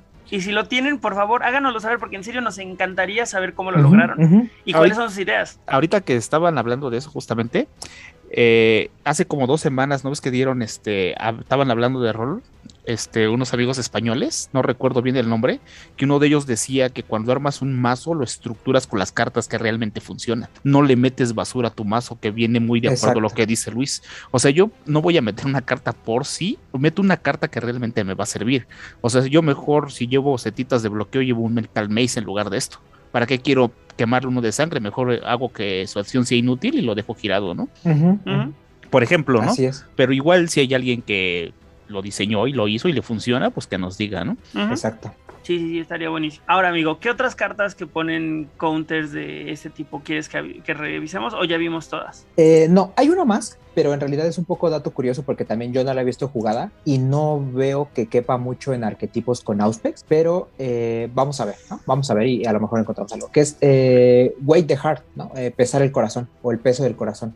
Es Auspex Serpentis, a básico es simplemente utilizable con una acción de bleed, es un modificador y te da más uno de bleed, así, no cuesta nada. A superior, lo que pasa es que tú la ocupas cuando una acción directa es anunciada y después de resolver la acción, si la acción fue exitosa, pones un contador de corrupción en un minion controlado por el, eh, por el Matusala que fue target del bleed. Lo cual eh, no suena mal, pero el punto creo yo es que no hay, o sea, ni siquiera hay mucha cripta que tenga las dos disciplinas a superior, como para poner consistentemente los contadores. Y también eh, las acciones directas que tienen eh, los setitas, la mayoría, el hecho de que tienen, o sea, que tienen serpentis, es que son también tan malvadas que no llevan sigilo. Entonces dependes completamente del Offuscate y que tú lleves esta carta para poner ese contador, o sea, no lo sé, me parece como un módulo muy complicado, pero probablemente para los que les para los que tengan esta cuestión de Auspex eh, Serpentis, pues entonces quitas todo lo de contadores en acciones y te quedas con los Venenation y con esto y ya los vas haciendo detonar. Mm, habría que, aquí creo que habría que revisar la cripta, ¿no? O sea, para que... Para tenemos una bien clara, la que nos dieron y los mandó un montón, este Angelique, que es una heraldo de las calaveras que tiene Un las heraldo dos. de las calabras. Ujú. Sácate las babuchas, sí es cierto, porque esto además, es que claro, ahorita lo estamos viendo todo del lado de los, de los seguidores de Set, pero existen las, las los otros clanes que de repente lo tienen, ¿no? Por ejemplo, Sí. los toreadores con Serpentis, o los, o, o justamente los, los Heraldos de las Calaveras con Serpenti, Angelique, Unre. Que, Me que parece ahí, que- Eso, eso sí te voy a decir, que lo tengan a superior solamente son, o sea, son Angelique y Macarios, fuera de clan, y ya. Claro, el toreador. Sí, Sí, no, hay, no hay por ahí uno que también, a ver, déjame, digo, te creo. sí, Sí. En superior, Angelique, que fuera de clan. Cajina, exacto. En superior del clan. Eh, Exacto. Macarios, como bien menciona Luis, que es un toreador. Missy Shillingford, que es un arzobispo de Pittsburgh, que tiene de hecho Serpentis y Y ujú. Sertempere Sertempere también, y Sunterbere. y Sunderbere, Del- exactamente. Ajá. Pero con Angelique se pueden hacer cositas ahí interesantes, ¿no? Sí, con Angelique se pueden hacer Sí, cositas. Que, que ¿Sabes qué? Que de todos modos me gusta más con los que sí son de clan, o sea, por Claro. ejemplo, con Missy y con Sertempere, porque creo que ahí con la máscara otra vez es donde le sacas provecho. Porque, por ejemplo, el tema de que tú juegues eh, Wait the Heart, que si te van a bloquear, haces Venenation. Y entonces tiras la máscara y el otro eh, pone otro Venenation, o, o no sé, bueno, ya no pones el segundo Venenation porque si quieres que tu acción pase, eh, pues sigues poniendo dos contadores y aquí ya no te tuvieron que bloquear ambos, sino que pasó la acción y pusiste dos contadores, ¿no? Entonces eh, puede ser ahí una buena manera. Aunque el número se multiplica cuando vemos en básicos, ¿eh? Sí, Pasa en de, básicos pasa de además, o sea, poquitos a 23 y como diría Lalo, hay mil maneras de que consigan el Auspex y el Serpentis en superior a través de un máster. Entonces, podría ser, digo, dependerá qué quieras que haga como para capitalizar todo el esfuerzo de poner los masters. Pero si lo que quieres es jugar esta carta y divertirte y ver qué onda, pues hay cripta. exacto, Bien. muy bien. Wait the Heart. Una ilustración padre. ¿eh? Wait the Heart se me hace ahí Sí. como, como torcida y malvada y hasta la expresión hasta está cool. El Club de los Juegos de Mesa, la Casa del Betes en México. Síguelos en sus redes sociales. ¿Cuál quieres que revisemos ahora, Luis? Eh, pues ahora podemos irnos un poquito como por, por packs de cartas, ¿no? Por ejemplo, eh, vamos a ver eh, las que interactúan con el hecho. O sea, regularmente son como pares de cartas en realidad, ¿no? Tampoco es así que digas, uy, super paquete, pero, pero que vaya, que tienen la intención un poco, yo lo veo, de jugar juntas. Y dice así, la primera, que creo que es eh, de las dos que hay la más chafa, no por eso que esté fea, es el HBTation. Eh, Es una acción que no cuesta nada, vamos uno de sigilo. A básico, es una acción directa que solamente puedes utilizar si tu presa tiene leche. Tu presa quema uno de pool y además quema leche. A superior es una carta que tú pones y se queda en juego. Y cuando tu predador vaya a conseguir el edge por blidearte a ti exitosamente, el que consigue el edge eres tú y no tu predador. Y cualquier minion puede quemar esa carta como una acción directa. No se me hace mala, definitivamente. Digo, es que en la comparativa es donde pierde, pero la- el, el efecto en superior se me hace muy poderoso. Sí, totalmente de acuerdo. Que yo lo que sí hay que, yo creo que eh, lo que hay que tomar en cuenta nada más es que es una carta que muy difícilmente vas a defender, porque de nuevo los setitas tienen muy pocas o ninguna manera de conseguir eh, intercept, ¿no? O sea, entonces Pero la onda ¿quién es que con uno de sigilo, la cuestión es esa, o sea, la, la cuestión es que depende qué vayas a hacer, o eh, por lo menos siempre me ha tocado a mí que tu predador siempre lo va a intentar. Sí, justo. Entonces- el, que, el que está perdiendo el hecho es el que la va a intentar quitar. Y eso Exacto. significa que perdió una acción que probablemente ya no te blideó, probablemente ya no te votó en contra, o probablemente desperdició un freak drive en ello, pero de todos modos me parece una manera interesante de desviar la atención contra lo que realmente importa. Eso, exactamente eso. Sí, Una ilustración muy padre, por cierto, ¿eh? del Appreciation. sí es, es rara, ¿no? La temática. O sea, es interesante eso que, pues que no tenga el Edge, ¿no? Pero, o sea, ¿Y tienes sabes que qué, ver. Carlos? Que siento que hoy en día es más relevante un HBCation que lo que era en el pasado, porque hoy, Claro, dado al contexto político, es mucho más importante de repente ese, ese Edge para pasar una, una votación por un voto. claro. En el caso de que ya vemos que muchas veces te brindan de uno para tener el Edge y quemarlo, ¿no? Y que Eso esa se ve acción- muy a menudo hoy. Y que esa acción les resulte en que no, no van a obtenerlo, sí los puede ahí perjudicar bastantito. Exacto. Además, ¿sabes cuál es la otra? Que eh, esta para mí, y ahorita es el siguiente pack de cartas que, que- que quería revisar después de las de pero es la forma, la de las pocas defensas que tienen los setitas, ¿no? Porque en realidad cuando tú eres setita tienes que eh, saber que tu presa va a hacer un montón, de, perdón, tu predador va a hacer un montón de cosas contra ti sin que tú tengas apenas manera de defenderte de eso, ¿no? Entonces el HBTation es, si no me lo quita, de entrada voy a ganar un pool después de que él me blide. Si eso me va a ser suficiente o no, eso ya es otra cosa, pero de entrada voy a ganar un pool porque voy a empezar mi turno con el Con el edge. ¿no? Exacto. Entonces, esa es una. Y la otra es que cuando llegan las de reducción, eh, tiene mucho más sentido, ¿no? Porque entonces un bleed que pudo haber sido de 6, de pronto eh, puede ser de 3, o si es así. O sea, ya un bleed de Govern es solo de 1 y es algo que recuperas con el HBTation. Entonces, eh, ahí es donde cobra un poco de sentido, ¿no? Sí, claro. La matemática del bleed también se altera mucho, tienes toda la razón. Y ahora, la que sí está padre es el enticement.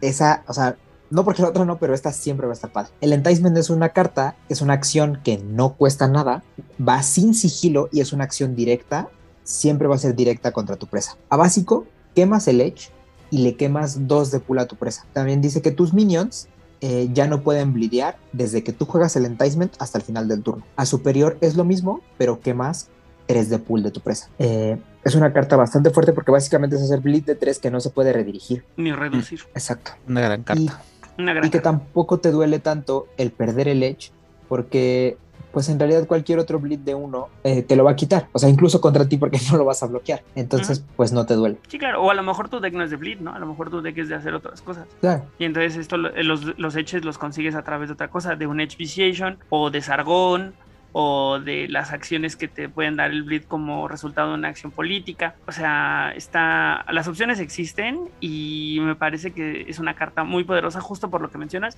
que no se puede redigir, no se puede reducir. Exactamente. Y, y qué bueno que mencionas a Sargón, ¿eh? porque yo tengo por ahí un mazo pendiente con él, justo de Enticement, porque Sargón recordemos que es un Bali que tiene la habilidad de que cada acción exitosa que él hace, tú consigues el Edge. Y estuve viendo ahí que cuando lo haces a Narca, hay un montón de acciones que puedes hacer y que te vuelves a enderezar y, y, o sea, puedes tomar por lo menos tres acciones por turno fácil. Y eso que te dé para tirar cuatro enticement, el primero del bleed y los otros dos conseguidos de Sargón, eh, o sea, parece que estás jugando coros. Sí, justo. Esta carta justo me recuerda un poco a los coros, ¿no? Pero brutal el enticement, o sea, una gran, gran carta. Y de repente, estas cartas son a, a mí las que me recuerdan como a, a este sabor único que tiene la, la disciplina, más allá de los corruption counters. Sí, totalmente. A mí más, más bien me gustaría escuchar un poquito cómo lo, cómo lo siente Carlos, porque creo que más que yo, él incluso es el que lo ha jugado con su deck justamente de Nactorep, ¿no? Es que es como el que te va a dar el ap- el- la puntilla en el, en el turno, ¿no? Porque muchas veces, este, obviamente si llevas un sneak and bleed, pues bleed, bleed, bleed y al último haces que haga esto. O sea, tienes que tener, hay varias temáticas. Por ejemplo, el con el que tengo de Nactorep, obviamente él actúa dos veces y no es el primero en actuar. O sea, con esto puedes meter con un solo minion un bleed de 6, por así decirlo, ¿no? Bleedeas de 3, te enderezas. Porque igual hay otra carta que te permite hacerlo y con Pat cuesta uno, que me imagino que hablaremos en, en un ratito. O sea, te permite que todos vayan y bliden. A lo mejor hasta levantarte, hacer política y llenarte con un botter. Y al último, pues, pues, ¿por qué no? Pues vamos a hacer este un uno de estos, ¿no? Un enticement.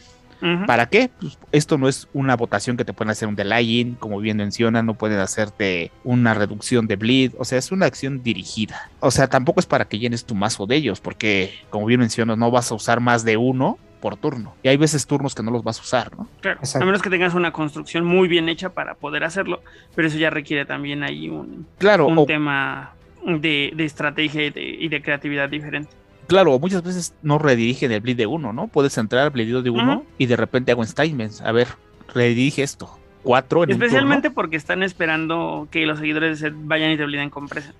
Exacto. Entonces también puede ser como que un bleed sin ser bleed responsable, igual que hablábamos de la carta donde que vemos contadores de corrupción, ¿no? Exacto. Exactamente. O sea, yo creo que es muy estratégica y hay que saberlo usar, porque cuando la lees así dices, ah, qué padre, ¿no? Pero ya cuando la estás jugando por primera vez dices, no, espérame, esto tiene que tener una construcción un poquito más pensada. Exacto. Y, y que no se te vaya el clásico, ¿no? Que además creo que ya también a mí me ha pasado una vez que juego Enticement. Ah, sí, muy bien. Juego un Bleed. No, ya no ya puedes. no puedes. Y entonces el Enticement fue lo primero que hiciste en el turno y ya te quedaste sin hacer nada con cuatro vampiros, ¿no? Entonces, Claro.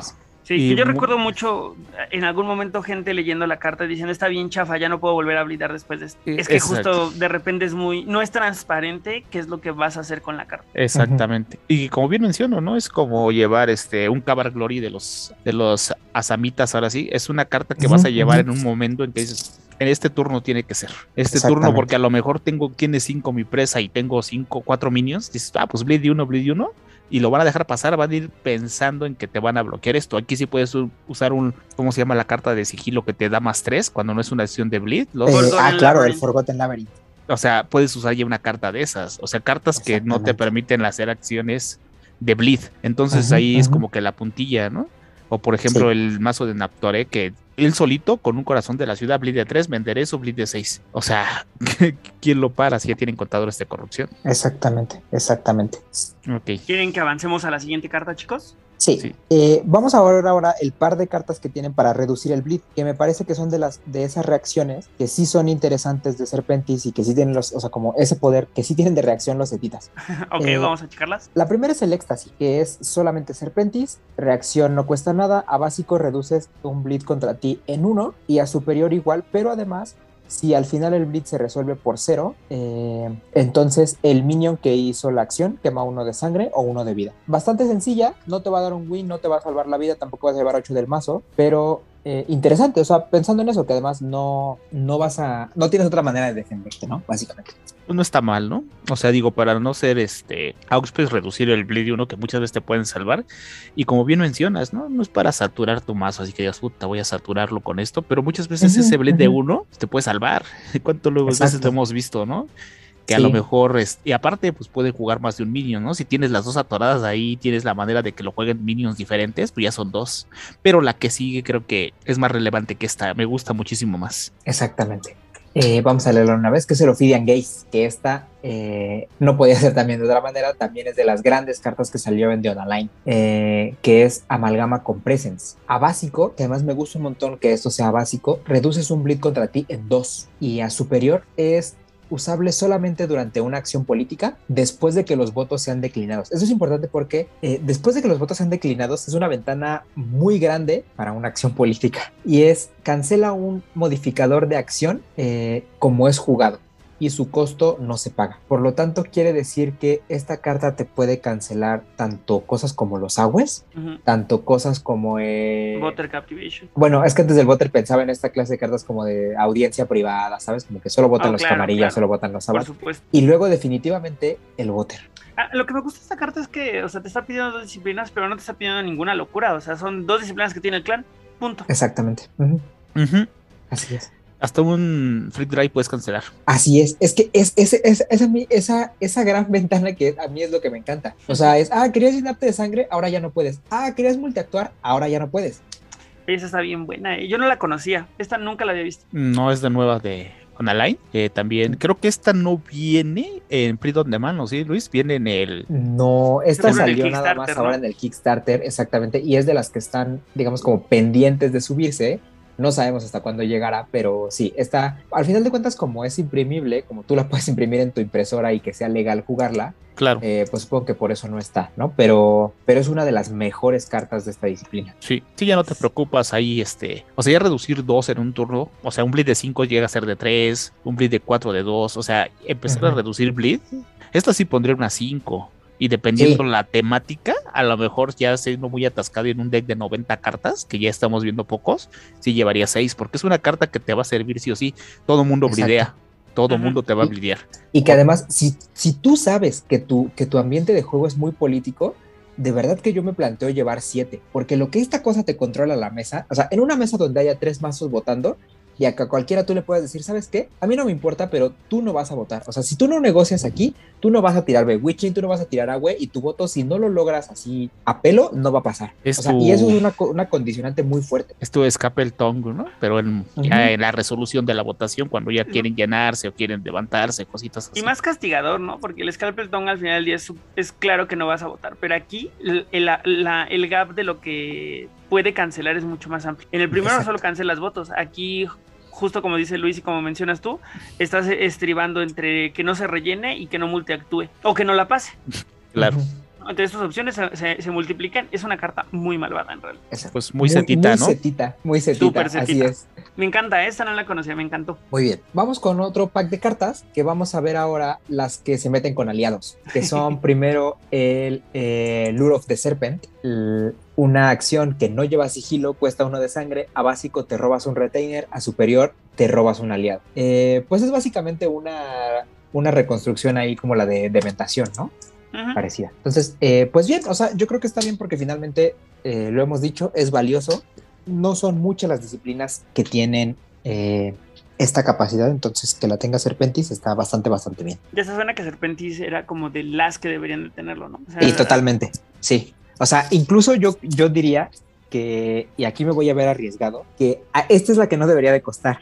O sea, está bien la de Presence y todo, pero si, si me hubieran dicho, no, pues es que la de Presence sí cuesta y la de Serpentis no, eh, temáticamente te la compro. Pero el tema es que mecánicamente Serpentis, eh, todas las cartas buenas cuestan. Claro. Sí, que fue un poco lo que. Es que, ¿sabes qué? Que ese efecto se vio en, en las cuatro disciplinas que llegaron en Final Night. Yo creo- con los independientes. Tanto Yo cuestan las de. Perdón, tanto cuestan las de. Ni- las de Nigromancia, como las de Quietus, como las de Serpentis, como las de eh, Chemistry. Entonces era un poco como la regla porque los efectos se sentían como muy poderosos, pero la realidad es que eh, un Entrancement versus esto, el Entrancement es muy poderoso. Claro. Y yo creo que cuestan por la temática, ¿no? Más bien de cómo lo pasaron del rol al juego de cartas, ¿no? Por eso de los packs, teniendo, o sea, querían tener todo, toda la construcción, ¿no? ¿Qué, qué va a ser el Sí, claro. en el juego, no? El, pues, el Claro. pad obviamente te va a reducir el costo en sangre, ¿no? Que eso quiere decir que eres seguidor del camino y eso te va a facilitar el uso de tu disciplina. Obviamente, pues así lo aterrizaron acá, ¿no? Yo creo que más fue más bien por eso que de manera, pues, lo pudieron haber no hecho, ¿no? También, o sea, pero yo creo que más por ahí. Exacto. Sa- ¿Sabes cuál es lo extraño de esta carta? Que se juega menos que la que vamos a ver a continuación y que yo no estoy tan seguro de que sea mejor. Ahí les va. Que es la maldición de Seth. Esta cuesta 2 de sangre, pero va con sigilo. A básico, quemas un aliado o un retainer controlado por cualquier Matusalea y pones esta carta en juego. Y esta carta se convierte en un, aliado animal con 3 de vida, 2 de fuerza y 0 de bleed. Este aliado no puede jugar cartas de acción y no puede eh, usar ni tener equipos o retainers. A superior es lo mismo, pero además puedes quemar un vampiro de capacidad de 2 o menos. Entiendo que esta se juega más por eso, porque además te deja quemar vampiros, pero es- se me hace muy extraño porque para mí es mucho más común ver aliados que ver vampiros de capacidad 2 o menos. Y que además existe el evento. ¿Cómo se llama la, eh, eh, la carta, amigo? Set scores A ver, porque esa no me suena de nada. Me suena muy poderosa, ¿eh? en Lords of the Night. O sea, es Ah, poderosa. Rara. Ahora ya es común porque ya la puedes pedir print on Ah, demand. ya. Exacto. Ya me acordé cuál es. Sí, sí, sí. Es que, ya, ¿sabes viendo Es poderosa, pero, pero el tema es que, por ejemplo, o sea, frente a qué aliado tú prefieres un animal de 3 de vida, 2 de fuerza que no pueda, que no pueda usar cartas de acción. O sea, y que no, No. tenga bleed, ¿no? Además te cuesta dos. Pero- Exactamente. Técnicamente te lo robas, ¿no? O sea, Es o que, sea, es que sí, y no. O sea, mi tema es que, que, o sea, yo entiendo que son muy, muy pocas las situaciones donde eso va a pasar, pero el punto es que eh, de entrada lo- quemarlo es peor que robártelo porque eso quiere decir que tiene maneras de regresar, ¿no? O sea, sí son pocas y lo que quieras, pero tiene maneras de regresar. Y en segunda, que de todos modos no te lo estás robando, o sea, si yo le hago esto a un cartón, ya no es un cartón, ya no tiene más uno de intercept, ya no hace dodge, ya es una cosa ahí que bueno, pega dos y, y bueno, pero eso cuántas veces va a ser mejor, ¿no? claro. Entiendo tu punto. La verdad es que tampoco soy, o sea, está padre el tema de removerlo de alguna manera, pero pues si tienes los recursos para mejor robártelo, pues mejor te lo robas, ¿no? Claro. Exacto. Por ejemplo, contra, contra un eh, legionario esmeralda, o sea, ¿para qué lo quiero quemar? Va a regresar en el turno que sigue, o sea, mejor me lo robo. Justo, mejor me lo robo. Exacto. Sí, completamente. Mm, A mí me gusta la carta, obviamente sí tiene así como mm, por llevarla, ¿no? Porque pues para quitarte a alguien de encima, ¿no? ¿Qué te imaginas convertir un Wargul que ya no te va a venir a pegar y convertirlo en esto que a lo mejor no puede usar equipo, pero ya es alguien que va a venirte a rushear menos Sí. y que te va a defender de esos rush? Igual ahí puede quedar, ¿no? Pero sí, sí. prefiero la otra mil Mm. veces también. Esa nada más. Porque finalmente está- prefieres tú tener al Wargul que vaya Ajá. y se madre a alguien más. Justo. Y en todo Exactamente. caso existe la, la posibilidad de superior, ¿no? De para quitarte winnies, pero pues tampoco se me hace definitiva. Sí, Sí. el Enochians Que, hace que ahí eso. sí está padre, exacto. O sea, el Ya lo hace. Que esta, esta yo, por ejemplo, so- sí la metería en caso de que tú sabes que de pronto tocan esos ambientes de Winnie's y no tienes Enochians. Entonces, sí meto esa carta porque ahí totalmente sí es hacerle el me, me estoy robando, entre comillas, a tu vampiro, ¿no?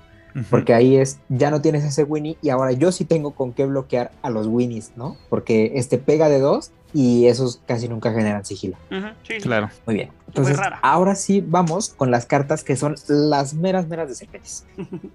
La tentación y el Form of Corruption. Eh, ahí les va. Que son otras maneras de robar de tus vampiros, pero que no tienen que ver con los contadores de corrupción, sino tienen que ver con la sangre de esos vampiros. ¿Con cuál vas a empezar? ¿Con Temptation o con.? Con Temptation. con Ok. Temptation. El Temptation es una carta que cuesta uno de sangre. Es una acción directa que no lleva sigilo. La pones encima de un vampiro, el que sea, mientras esté ready. Eso es importante que sea el que sea. Ajá. Eh, Muy durante importante. tu fase de Master, tú le pones un contador a esta carta. Ajá. Durante la fase de Minion, si el número de contadores es igual o mayor a la sangre que tiene ese vampiro, entonces tú puedes quemar los contadores para desgirarlo y, eh, tomar, control. de él hasta el final del turno. A superior es lo mismo, pero la carta ya empieza con un contador.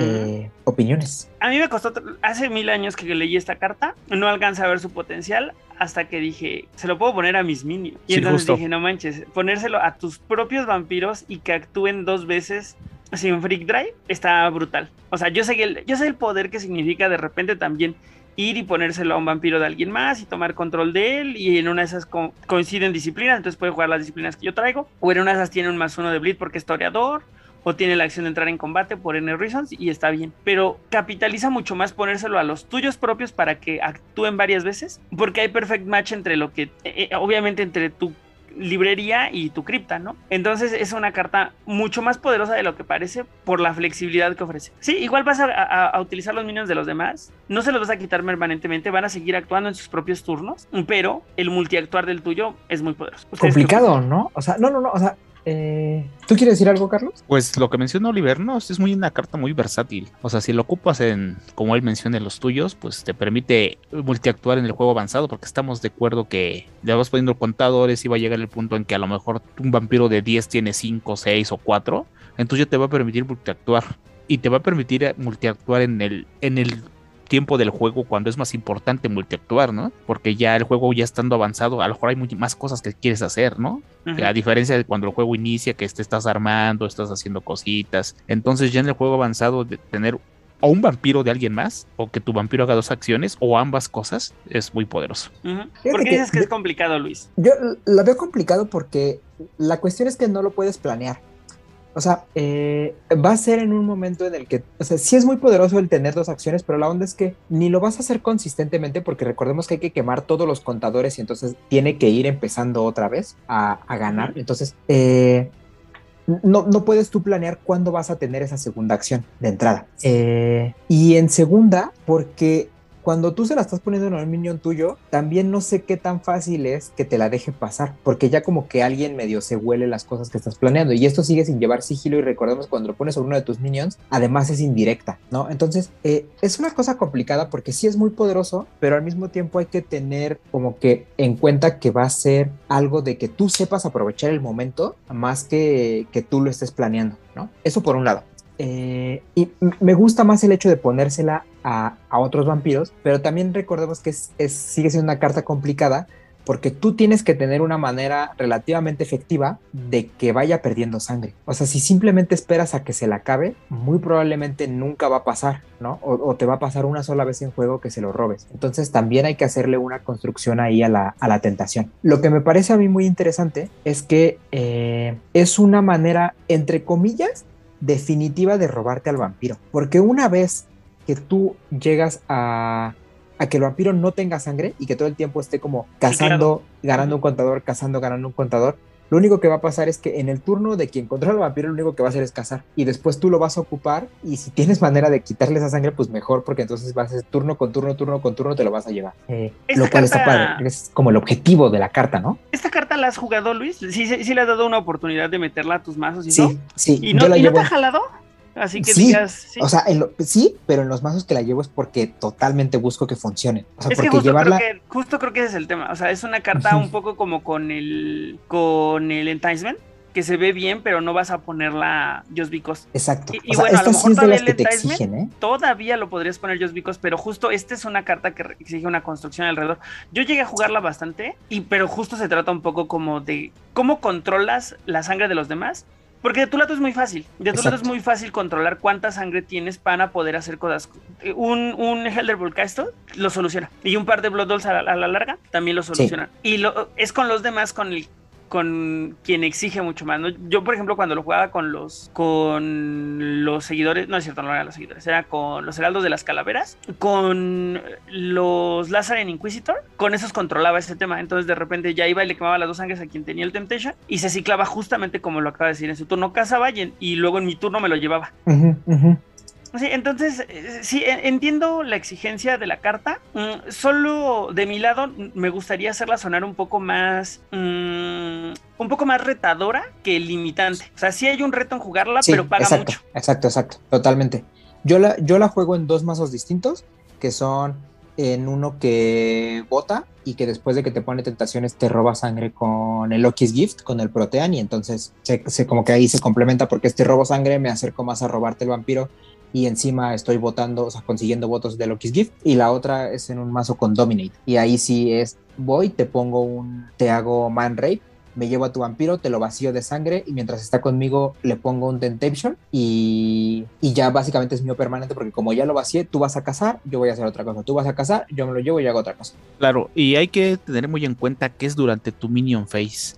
O sea, tú puedes estar actuando y el que te bloquea tiene los contadores, puedes quemarle los contadores y te pasa a ser a ti, entonces no hay nadie que te bloquee.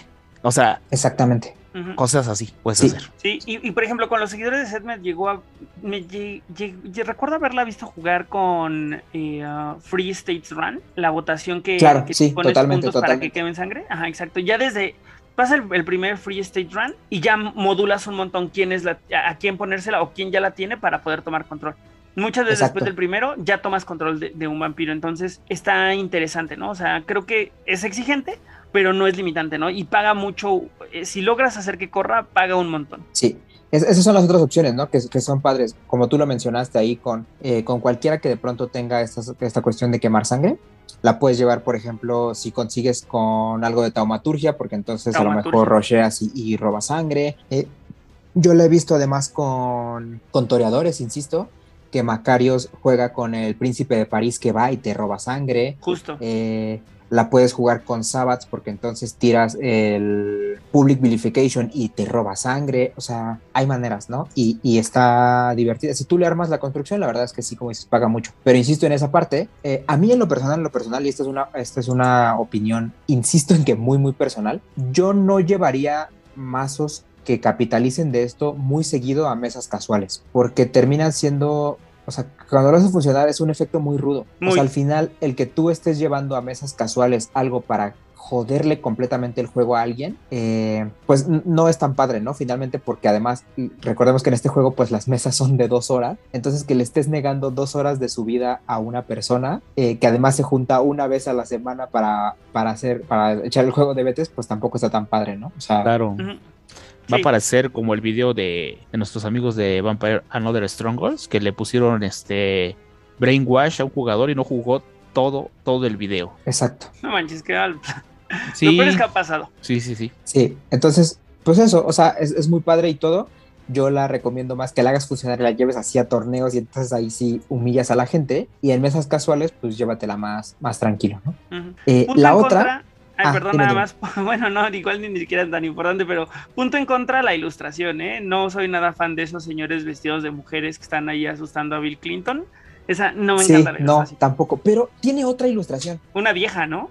Eh, es que la onda es que ya no supe cuál es la, cuál es la nueva y cuál es la vieja, pero eh, la otra es con una chava que supongo que también está, es como en este plan de prostitución, porque pues los etitas, la verdad es que todos los temas que traen de Serpentis son así, o sea, son, son fuertes. Entonces, eh, y está literalmente como seduciendo a un güey que se ve riquillo. Ah, O sea, pero, Ah, pero ya, eso es como claro, close claro. up, close up No. a sus caras, ¿no? Y está ella así la como tocándole la cara y todo. Sí, justo esas son las que yo tengo, la que tiene a la chava del pelo negro como co- al hombro, ¿no? Y que el otro sujeto tiene como una como una cicatriz en la cara y así. Creo que fue la primera, ¿no? O la Sí, segunda. no esa fue la primera. Esa fue la primera. Te- la- la- los transvestis llegaron después. Sí, tiene razón. Esa fue la de la de Ancient Hearts y luego ya eh, fue en Lords of the Night cuando llegó la otra con Bill Que me gusta más la primera. Sí, igual Sí, me a mí también. No se me hace sí, especialmente padre tampoco, pero me encanta, me, me- me- la prefiero, ¿no? Sí, sí, a mí también me gusta más. Eh, y ahora vamos con la otra que es el Form of Corruption, que tampoco tiene una ilustración padre, pero bueno. Eh, es una acción que no cuesta nada, no tiene sigilo, no, es indirecta además. Lo que tú haces es simplemente poner el Form of Corruption en juego. Eh, cuando tu presa consigue el Edge por blidear, eh, o bueno, en realidad de cualquier manera, simplemente que consiga el Edge, tú le añades un contador a esta carta. Cuando el número de contadores eh, es igual o excede la cantidad de sangre de un vampiro controlado por tu presa, durante tu Master Phase, tú puedes quemar esta carta y te robas a ese vampiro. Eh, a superior es igual, pero además tu presa quema un pool. Aquí la única restricción es que solamente puedes tener un Form of Corruption en juego. Exacto, y esta sí es de manera permanente. Eh, Brutal, esta ¿eh? carta es, sí, es, es bien, a mí se me hace bien interesante porque se me hace menos consistente para su objetivo de robar vampiros que el Temptation, pero al mismo tiempo es una amenaza que se siente mucho más grande. O sea, yo la verdad es que cuando yo la veo eh, jugada, que alguien en la mesa la juega, a mí no me da tanto miedo, pero la verdad es que yo tampoco lo he sufrido tanto. En cambio, sí he visto que cuando yo pongo una en juego, a mi presa ya le da mucho, ya le da mucho miedo blidear. Es que es una bomba de tiempo, amigo. El Form of Corruption lo que tiene a su favor es que no es la capacidad del vampiro, sino la cantidad de sangre encima.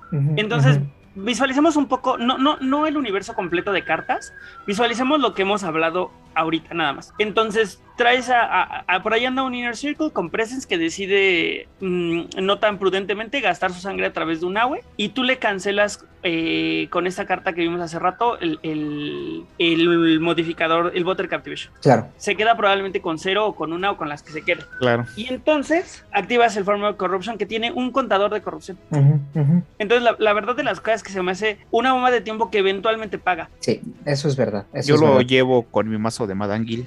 Llevo una o dos de estas. Ah, ¿en serio? Sí, sí, sí, ya Eso- tiene mucho que no lo juego. Es que hasta Por- la violencia, lo, hasta con la violencia paga.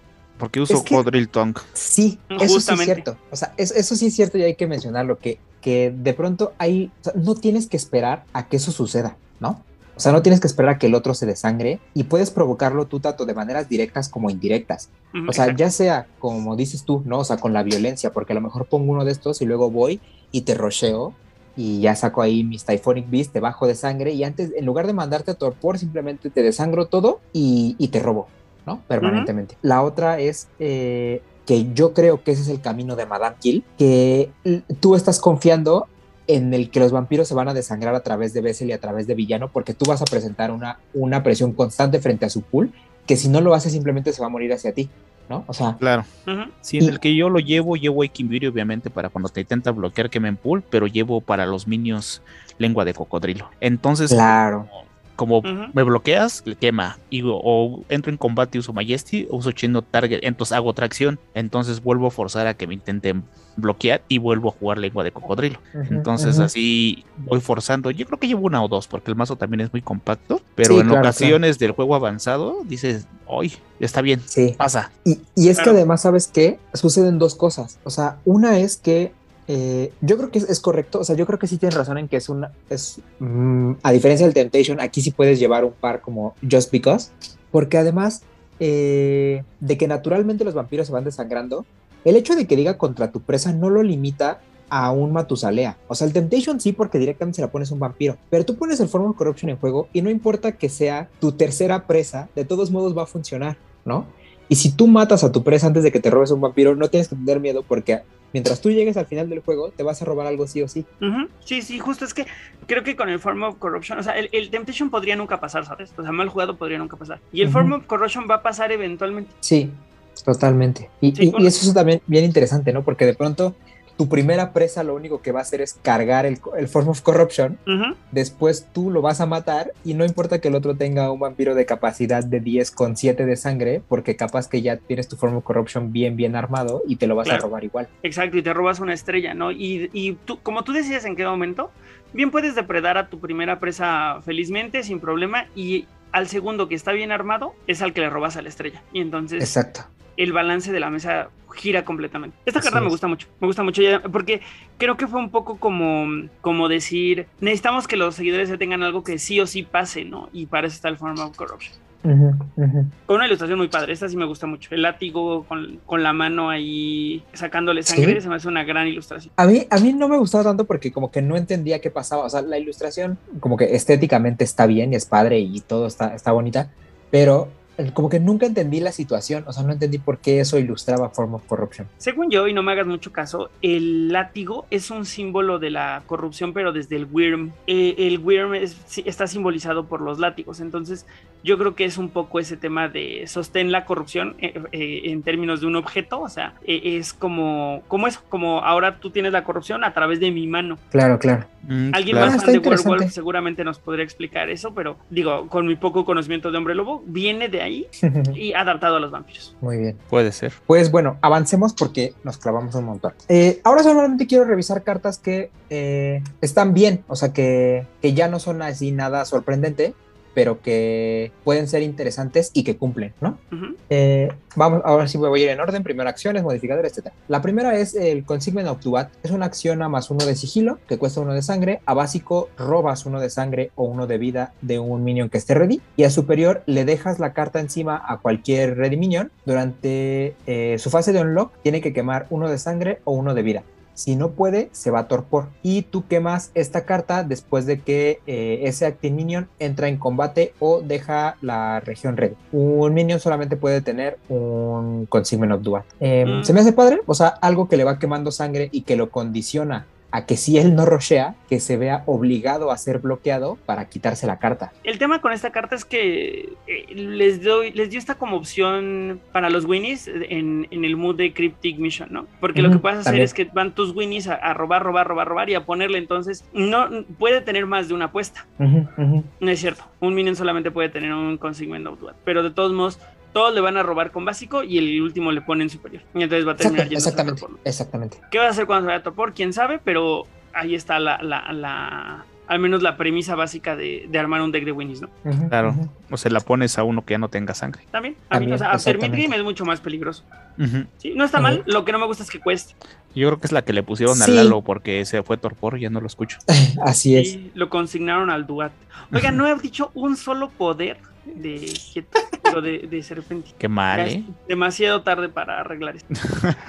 Creo que sí. Es que además es, es denso, ¿no? O sea, creo que es de esas disciplinas que es denso hablar de ellas. Sí, ahora que Es que- Aidan regrese del cenicero te va a decir qué pasó. No, o sea, Mm. además denso hablar de ellas en el Betes, ¿no? Como que de pronto hay muchas Claro. aristas que comentar que, que además Sí. sumarle el rol, nos aventamos aquí otra hora y media. Es que no son straightforward, ¿sabes? O sea, no, no, no- Sí. la carta no es más 4 de bleed.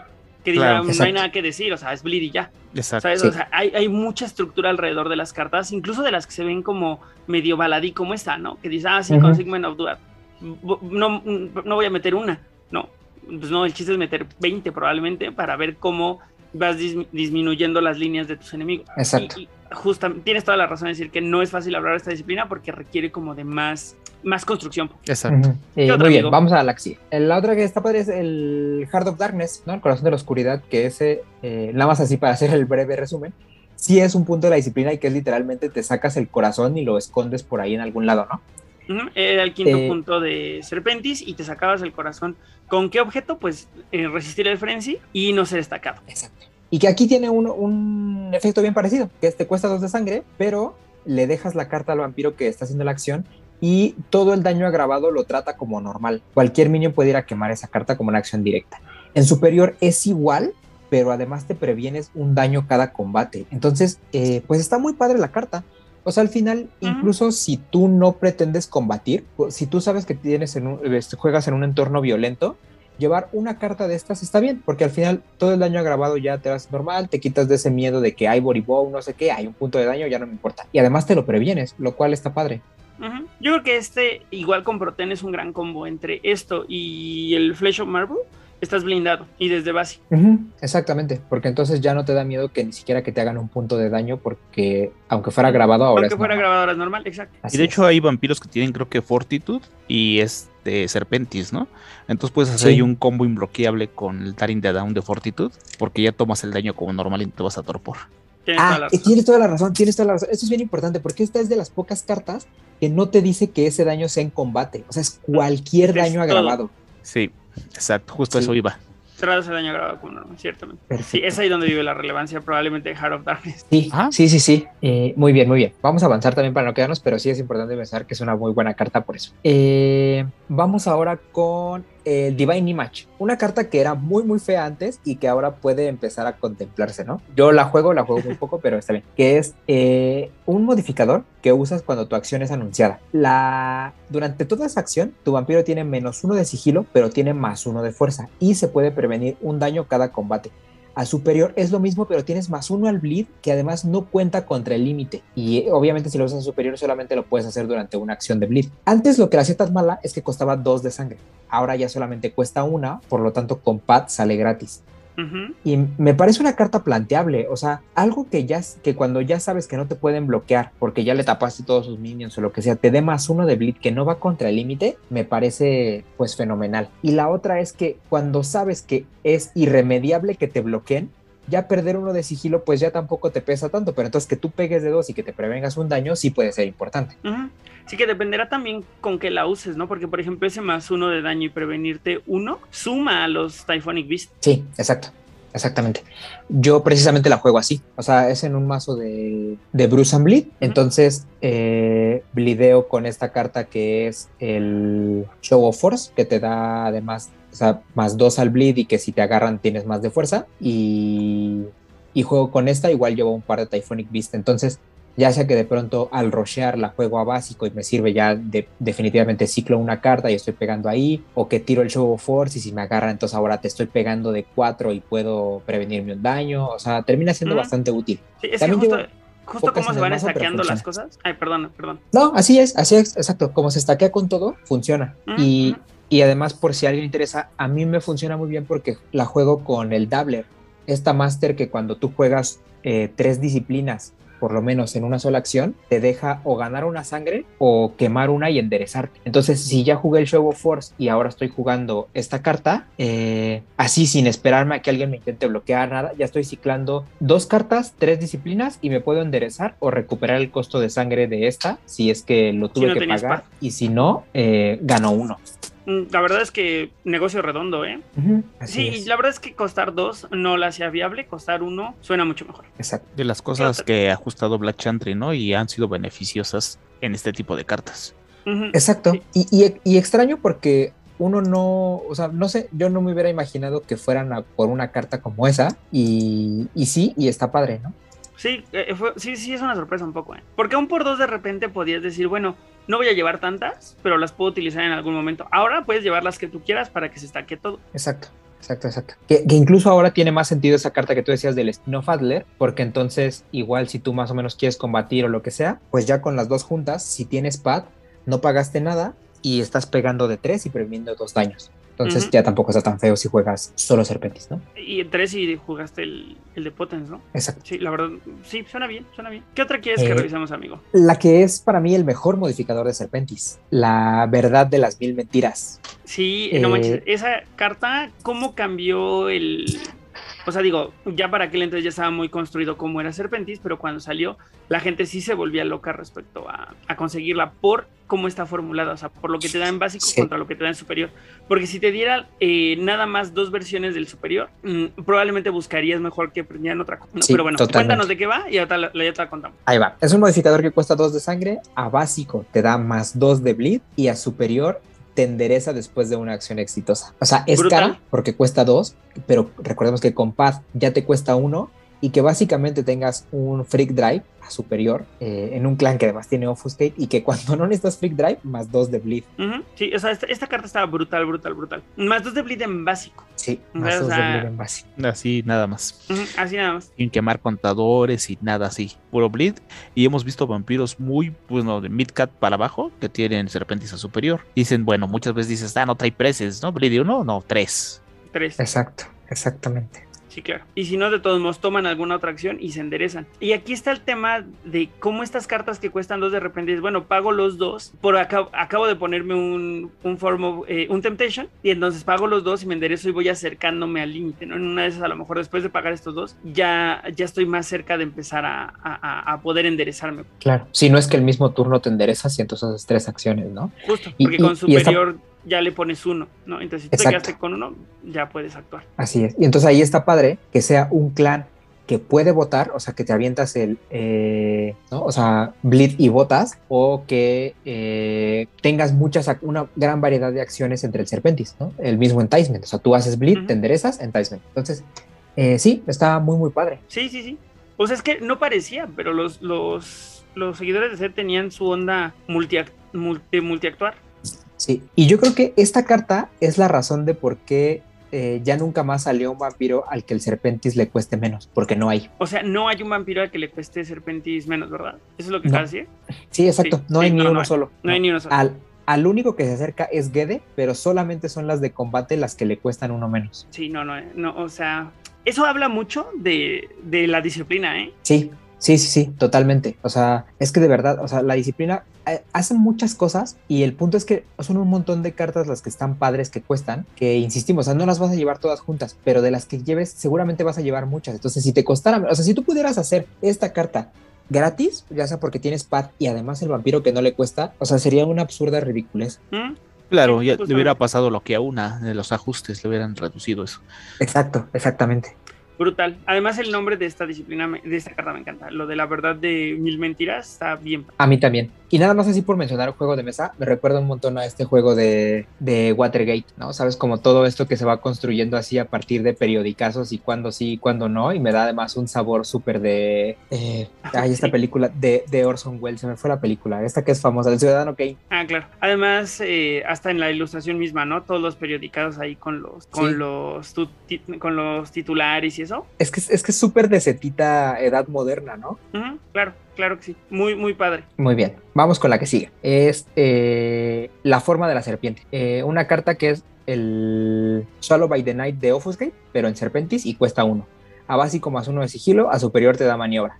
Carta como que está bien, o sea, la onda es que tiene que ser una cripta muy específica donde la juegues porque pues ya tu clan ya tiene Offuscate, ¿no? claro. Sí, igual ibas po- un poco por los que son súper chiquitos que no tienen Offuscate, que tienen Presence y Serpentis o algo así. O para sumar a los clanes que no tienen Offuscate, porque, o sea, con setitas a lo mejor sobra. Pero Exacto. con Madame Gil, Exacto, Ya tener sigilo, m- Ujú. nomás. así es. exacto. sí, o sea, aquí creo que esto le funciona más a los no setitas que a los Totalmente, totalmente. que otro amigo. Muy bien, vamos ahora a entrar un poco con las de combate. Eh, la primera es el, eh, el Cobras Fangs, los agravados, entre comillas, de los setitas. El Cobra Fangs es una carta de combate que cuesta uno de sangre. Tu strike es hand strike, pero eh, si cualquier daño que haga este strike se inflige exitosamente, es decir, que no se ha prevenido, que no haga dodge, etcétera, sobre un aliado oponente, quemas al aliado después de, de la resolución de la acción, cuando termine el combate y lo que sea. A superior es lo mismo, pero además, si le metes daño a un vampiro, entonces eh, durante su siguiente fase de unlock de ese vampiro, se va a torpor, entonces pierde un turno ahí. Eh, de nuevo, es hacer eh, algo que ya existe en otras maneras de juego, pero de una manera súper extraña y súper absurda. No Lo está mal está la chido- carta, pero es raro, ¿no? Mm, más o menos, porque llegó después de. de sí, más, no me acuerdo perfecto si llegó después o llegó junto con, con Typhonic Beast. Llegó después. El Lords Sí. of the Night. Si no me equivoco, llegó la expansión después. La- la- híjole, me gustaría, me gustaría que esto pasara hace cinco años, que a lo mejor recordaría cómo salieron cada una. Pero sí, justo cuando llegó, o sea, si, si no hubiera existido a lo mejor Typhonic Beast, yo le hubiera visto mucho menos sus. ¿no? ¿En Porque? Handstrike, Handstrike. Es que con Handstrike, se- con Typhonic Beast se me hace una gran carta. Sí, a mí se me hace al revés. A mí se me hace que es lo que metes cuando no tienes acceso a Typhonic Beast. Digo, no tienes que jugar tantos, ¿no? Pero es que el tema es, si yo estoy haciendo handstrike, nada más, también me estoy exponiendo un poco a qué me van a hacer de regreso, así sea un solo daño. Claro, yo creo que comba perfecto con Typhonic Beast, ¿no? Es que, Sí, ¿sabes o sea- qué? El, el tema con Typhonic Beast es que, eh, o sea, si lo voy a mandar a Torpor, prefiero vaciarlo y mandarlo a Torpor de golpes, ¿sabes? O sea, al, al estilo de Potence, que mandarlo con un Cobra Fangs y, y que se vaya en su unlock y que se vaya, o sea, de, de esta manera tan extraña. Es que depende qué, qué tengas en mano, ¿no? O sea, si tienes un montón de Typhonic Beast, pues las juegas todas y ahorras tu Cobra Fangs para otro momento. Pero si tienes dos Cobra Fangs, digo, si tienes un Cobra Fangs y un Typhonic Beast, me parece un negocio redondo porque entonces te estás previniendo un daño, tú no recibiste nada y le estás mandando a torpor. Claro. Digo, Puede ser. es que lo, lo que me da miedo, o sea, es mandarlos así a pelear sin nada que les prevenga al menos un daño, ¿sabes? Sí, no, eso estoy de acuerdo. Pero sabes que, o sea, yo ahí sabes que, yo por ejemplo, es que teniendo Potence, prefiero meter el strike que es agravado de Potence y esta prefiero llevarla cuando lo que te queda para pelear es hacer este, esta cosa que acabamos de mencionar, ¿no? O llevar tu Divine Image o llevar tu Skin of the Adder y entonces que tu golpe sea de dos o de tres y, y manda Torpor, ¿no? Porque ahí sí no tienes otra manera de mandar a Torpor ni de quitarte vampiros ni nada. O este es como las garras. O sea, la sorpresa que, ah, ya me bloqueaste, bueno, pues sí, golpe de mano, golpe de mano. Pues ya, bueno, pero mi strike es Cobra Fangs y te vas para abajo en tu siguiente turno. ¿no? Eh, así es como yo veo la carta, porque, no es que no me guste con Typhonic Beast, y eso es cierto que es un gran combo, pero creo que ya teniendo Potence tienes otras maneras mejores y más definitivas que, que llevar Cobra Fangs. Mm, Bueno, eh, creo que al final del día es un poco cómo construyas el. Claro, exacto. Yo creo que son Pero- construcciones diferentes, ¿no? O sea, depende de qué quieras hacer con el Pero mazo. entiendo, entiendo perfecto que pueden vivir juntas o separadas. Sí. ¿Qué otra quieres que revisemos, amigo? Eh, una con la que se lleva bien, que es eh, el Grasp of the Python. Es una Ah. carta que es interesante, ¿no? También es como rara. Ese es el, este es el Immortal Grapple raro. Sí, muy raro. Eh, Con una gran ilustración, por cierto, eh, de James Stowe. Sí. Ese, ese vampiro que está ahí haciendo Grasp of the Python está increíble. eh, cuesta uno de sangre, es un grapple, o sea, igual viene la marca, así que como el Immortal.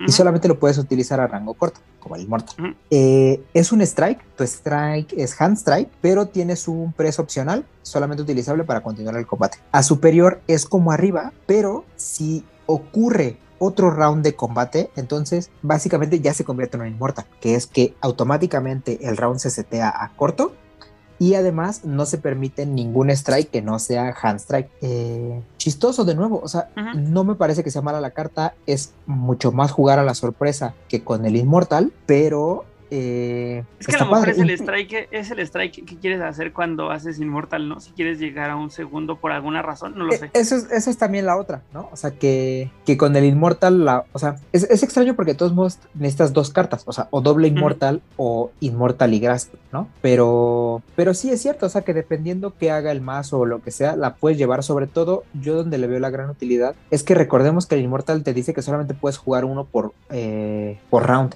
Y que si te lo cancelan ya fuiste. Aquí es, me cancela el Inmortal, bueno, pues tengo el acceso a esta, ¿no? Claro. Y me imagino Pero que sí, esta eh, carta no la quisieron hacer igual que el Immortal, ¿no? Porque esto salió en Kindred Most Ujú. Wanted. Como que su intención era no hacer como que una copia, pero creo que le quitaron punch. Pudo haber sido igual darle otra cosita, ¿no? A lo mejor para que fuera más efectivo, porque si en el primero te acaba en combate con cualquiera de esos métodos, pues ya, no necesitas la habilidad del segundo porque no vas a llegar ahí. Que Exacto. también ahí raro, ¿no? Porque bien pudieron haber hecho otro Inmortal igualito con otra disciplina. No es como que no hayamos visto dos cartas idénticas en dos disciplinas diferentes. Claro. Ujú, ujú, ujú, Exactamente, exactamente. A lo mejor, ¿sabes qué? Quizá cosas como que era un Inmortal pero sin press o algo por el estilo, ¿sabes? Que cambiara en otro lado que no fuera que es evitable durante el primer round, porque justamente lo que hace el Inmortal es eso, o sea, que, que tú agarres a alguien desde el primer round. Aquí es ya me lo estoy llevando a un segundo, pero el segundo puede no pasar. Exacto.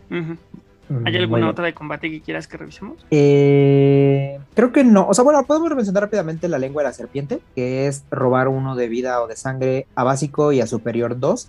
La diferencia de esta con la de taumaturgia esta, es que esta es a corto rango, ¿no? Aquí si no es RR, sino que es eh, tienes que estar de cerca para que esto suceda. Lo cual, pues, definitivamente la hace menos poderosa, pero que sepan que también la opción, pues, está ahí, ¿no? Para esos entornos donde sabes que es mucho golpe de mano golpe de mano, eh, pues eso te puede dar alguna cierta ventaja o para quitarte minions o lo que sea, ¿no? O sea, aliados y esta cosa.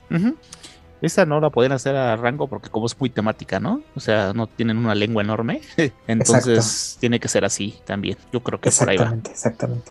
Yo creo que si estuviera aquí Lalo, hablaría, bueno, no sé si quieras mencionar algunas otras, pero también Serpentis tiene probablemente dos de las cartas más feas de la historia de, de Ah, Betis. sí, sí, sí. Pero es que como, o sea, es- en realidad me estoy saltando todas las cartas que son feas. De acciones me salté un montón y Sí, nada claro, más claro. pensaba mencionarlas de paso al final, ¿no? Pero sí, o sea, Al final las mencionamos, entonces. Sí, está bien. Eh, y ya después de esta vienen algunas cosas interesantes, como el Canoptic Jar, que es un equipo que tú escoges un minion que está ready y ganas más uno de intercept sobre ese minion. Y si lo bloqueas, tienes la opción de quemar este equipo para cancelar el combate antes de la resolución del bloqueo y enderezarte tú. Y a superior es lo mismo, pero además eh, el otro minion quema un quema uno de sangre cuando tú quemas el Canoptic Jar. Lo cual pues es interesante es de esas maneras como de que tienen los setitas o el Serpentis de conseguir intercept, muy situacional y muy lo que quieras, pero que igual puede funcionar, ¿no? O sea, sabemos que de pronto está ahí la estrella y puedes meter ahí el, el Canoptic Jar sobre la estrella. Sí, interesante, ¿eh? porque esa carta creo que todo el mundo la leía y decía, "Ah, está bien padre, y nunca nadie la jugaba. Sí, exacto. sí. Salían miles por los sobres. sí, tenemos miles, miles. Por lo menos está, está muy temática, ¿no? O sea, aquí sí es totalmente la momia. Sí. Sí, es, es- en- eh, bueno, los canopy jar son estos recipientes donde guardaban, por ejemplo, el corazón, ¿no? Los órganos de los, Los órganos ¿no? de los momificados. De los momificados. Entonces, tal cual es, tengo este canopy jar donde tengo algo que te pertenece, por lo tanto, tengo este vínculo para poderte bloquear y puedo hacer todo este efecto, ¿no? Exactamente, exactamente. Y luego la otra es el Hatch de Viper, hablando de Serpentis Protean. Es un retainer que cuesta uno de sangre, pide ambas disciplinas, eh, tiene uno de vida el retainer. A básico, el empleador de este retainer puede prevenir uno de daño cada combate y el retainer hace un punto de daño en el minion oponente durante cada round de combate durante la resolución normal de los strikes siempre y cuando sea a rango corto. A eh, superior es lo mismo pero en lugar de que meta un punto de daño mete dos. Eh, muy interesante el retainer o sea, es un retainer muy completo de nuevo no o sea es Typhonic Beast hecho retainer más o menos. Ujú, que creo que justo ahí, bueno, lástima que no hay forma de jugarlo todo, ya es demasiado, ¿no? Protean, Poten, Serpentis y lo que le vaya sumando, ujú. entonces es difícil tenerlo todo,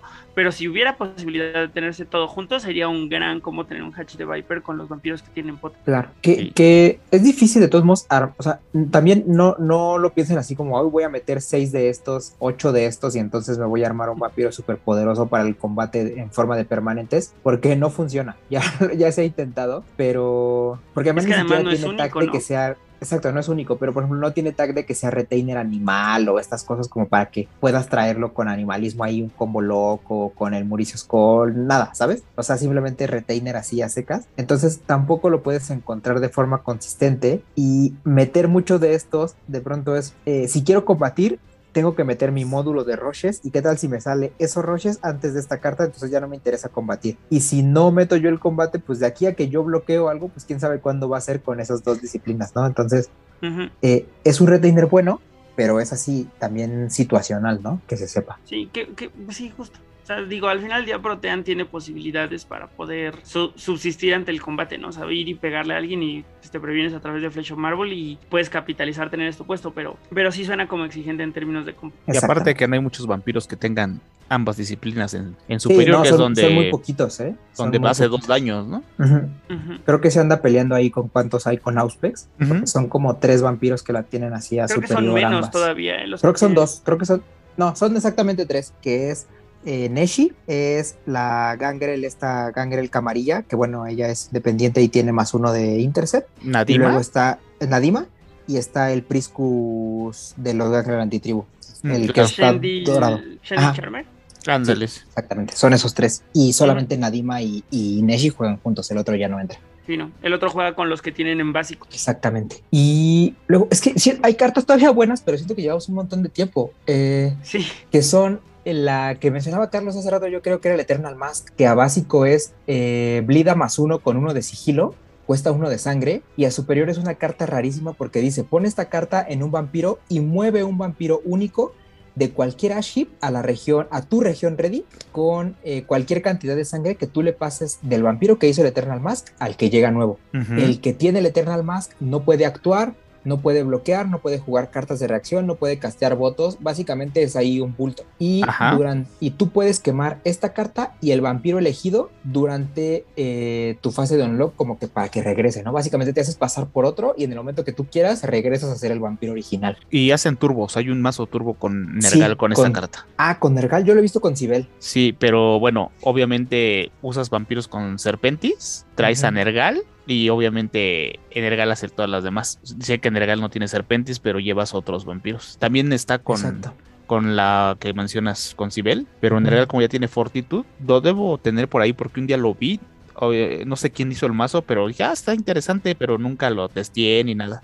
Sí, que al final es una cosa como, o sea, que más que ser el turbo clásico de, eh, de Gema de Etrius y etcétera, se parece más al, al del varón. Turbo Varón, exactamente. Exactamente. Algo así.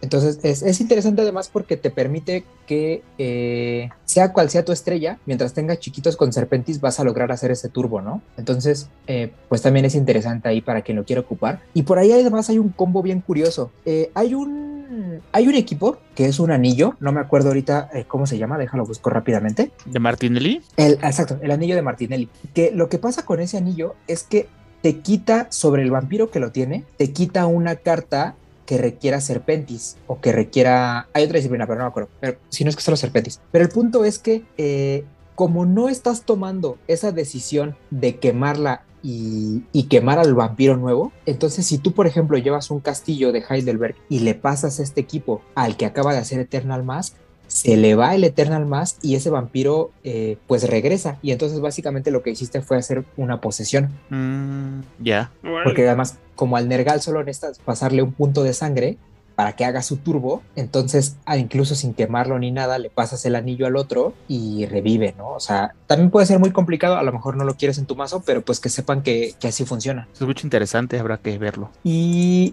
eh, otras cartas interesantes que a mí, por ejemplo, sí me gusta jugar son las dos reacciones padres que sí tienen, que son eh, uno la extorsión, que tú la pones después de haber bloqueado a un vampiro. En ambos, en básico, se la dejas al vampiro y cada vez que sea su unlock tiene que quemar uno de sangre y si no puede no se endereza. A superior dejas la carta, o sea, le entregas el control de la carta a quien controlaba el minion y en cada unlock tiene que quemar uno de pool. Eh, en ambas versiones puedes quemar el edge, bueno, quien, quien las tiene puede quemar el edge y se queman eh, todas las extorsiones que tengan con una sola vez que queme el edge. Pero eh, pues es interesante, o sea, si logras bloquear consistentemente es una manera de quemarle pool o quemarle sangre a alguien que te esté molestando, ¿no? Yo la llevo con Sertempere, juego Eagle Sight y pongo extorsiones hacia adelante para quemar pool y hacia atrás para quemar la sangre y que no tener vampiros tan molestos. Sí, y la otra es la bloqueada, ¿no? Sí, eso es lo difícil. O sea, no la juegues sin Auspex eh, nunca, nunca, nunca. O sea, si tú intentas poner esto así como que jugarle al Capnotic Jar, eh, o sea, de verdad que nunca lo vas a lograr. Eh, alguien me comentó que la otra opción interesante era con Porfirión, porque como tiene quimerismo, tienes acceso a las drabas. Entonces le puedes bajar otra vez todo el sigilo a cero y entonces ya bloqueas políticas o bloqueas cualquier cosa de estas y te la llevas con las locaciones. Y, y entonces ya puedes bloquear, ¿no? Porque además la draba no te exige que sea el que tiró la draba el que bloquee, ¿no? O sea, puede ser quien sea tu Winnie de, de Serpente Superior y entonces puedes poner las extorsiones. Eh, y luego está eh, la llamada de set, que es tal vez la que más me gusta por lo emocionante que es cuando una te funciona, que es una reacción que cuando tú bloqueas a básico la acción de ponerse un retainer, te robas el retainer y el otro la paga, la paga por ti y tú te quedas el retainer y no hay combate además. A superior es lo mismo pero funciona con aliados, entonces es súper padre, o sea, tú logras bloquear. Es súper padre. Es que, yo, es que yo sí lo he hecho, o sea, yo me he No, robado... es que sí está bien padre, pero es, solamente uno de los dos lados puede opinar que está súper padre. Sí, o sea, eso estoy totalmente de acuerdo, o sea, sigue siendo la malvadez absoluta de Serpentis, pero yo me he robado cartón, me he robado eh, esta de, de, necromancia que te da uno de intercept y como además mi estrategia ya era bloquear, pues fue como, yupi, intercept gratis, ¿no? Lo mejor de lo mejor. Entonces sí es muy divertido cuando el set call te funciona, pero pues es para que te lleves dos en el mazo y solo si tu mazo bloquea, porque si no, o sea, nunca, nunca, nunca va a servir de nada. Uh -huh. Sí, sí, sí. Pero sí, es, es, una carta muy divertida, definitivamente. Sí. Y creo que no tienes que aplicar requerimientos, ¿no? Porque supuestamente no. te puedes robar cualquier cosa, ¿no? Exactamente. Uh -huh. O sea si bloqueas un Beneficti, te robas al Beneficti. Si bloqueas algo que te pida clan, no importa. Wargul, te robas. Sí, no. sí, claro. Sí, entonces. Eh, de nuevo es, es una padre. carta que se ha vuelto más relevante actualmente, dado a la, al contexto de aliados, ¿no? O jugar Exacto. con este, el que es príncipe, el Setita Second Tradition. Y una Sí. que otra locación ahí, pues ya. O con la misma Ujú. que Mintiri cuando le deja, cuando Merchada puede jugar cosas de Justicar, ¿no? Que ahora los nuevos setitas que son varones y sus nuevas cartas para bloquear tienen nuevas opciones para esto, ¿no? Pero no Pero tiene, ya no el tiene ser- Serpentis. Ah, sí, cierto, bye. sí. Bueno, cartas de Master, cartas de Master, amigos. es, eh, algo así, es lo que estábamos Exacto. hablando, ¿no? Que la esencia de estas cosas se las hubieran dado en un par de cartitas, hubiéramos pedido, un par. Sí, Un, claro. un par, un par, Un exacto. par. Y pues con eso en realidad estaríamos acabando el Serpentis. O sea, hay un montón de cartas que no mencionamos, pero porque de verdad son muy malas. O sea, cartas como la fobia que te pide poner cinco contadores que pones uno por turno para que después de eso puedas quemar los cinco y, y hacer combat O sea, horrible, Mm, nunca la vas a usar. No, o sea, No, hay otro The Jones, de por ejemplo, es probablemente de las peores cartas del juego junto con Momify. Entonces, no, No, o sea, manchemos, Momify. Momify manchemos es... lo bonito del capítulo y lo bonito Exacto. de la disciplina hablando de sus cartas tan, tan, tan feas, Sí. porque sí que las tiene. Exacto. La- las únicas cosas que sí me gustaría como me- apuntar ahí es que en algún momento intentaron darle a Serpentis ser como eh, la asesina de vampiros titulados. Hace muchas cosas contra titulados. O sea, te Mm. los quema y no es, o sea, te quema uno en torpor y no es Diablery. El desmembramiento de Osiris. Exacto, les quema sangre. eh, o sea, hace varias cosas ahí contra titulados, pero pues igual nunca funcionan porque pues nunca te puedes asegurar que, que alguien tenga titulados y, y que te vaya a funcionar consistentemente, ¿no? Pero pues bueno, o sea, cartas como esas existen y nada más. Claro, que a lo mejor hasta en tu mazo podría quedar bien, que golpees bastante y va el pequeñito con el desmembramiento de Osiria a deshacerse de un vampiro titulado que te puede mandar un bot. Igual Sí, para no o sea- saturarla, pero pues llevar un par que pueden dar la sorpresa. Ahora que estábamos viendo el mazo de Enkidu que lleva tres Sacrificial Lamb, que dices tres y hace la diferencia, ¿no? Aunque Exacto. Sí, hoy sí, sí. el contexto votos va a permitir que se abran de nuevo espacios para estas. para estas Correcto, justo por eso lo estaba pensando. Sí, Sí. eso, eso tiene razón. Habrá que esperar así al futuro a ver si alguna de ellas se revaloriza.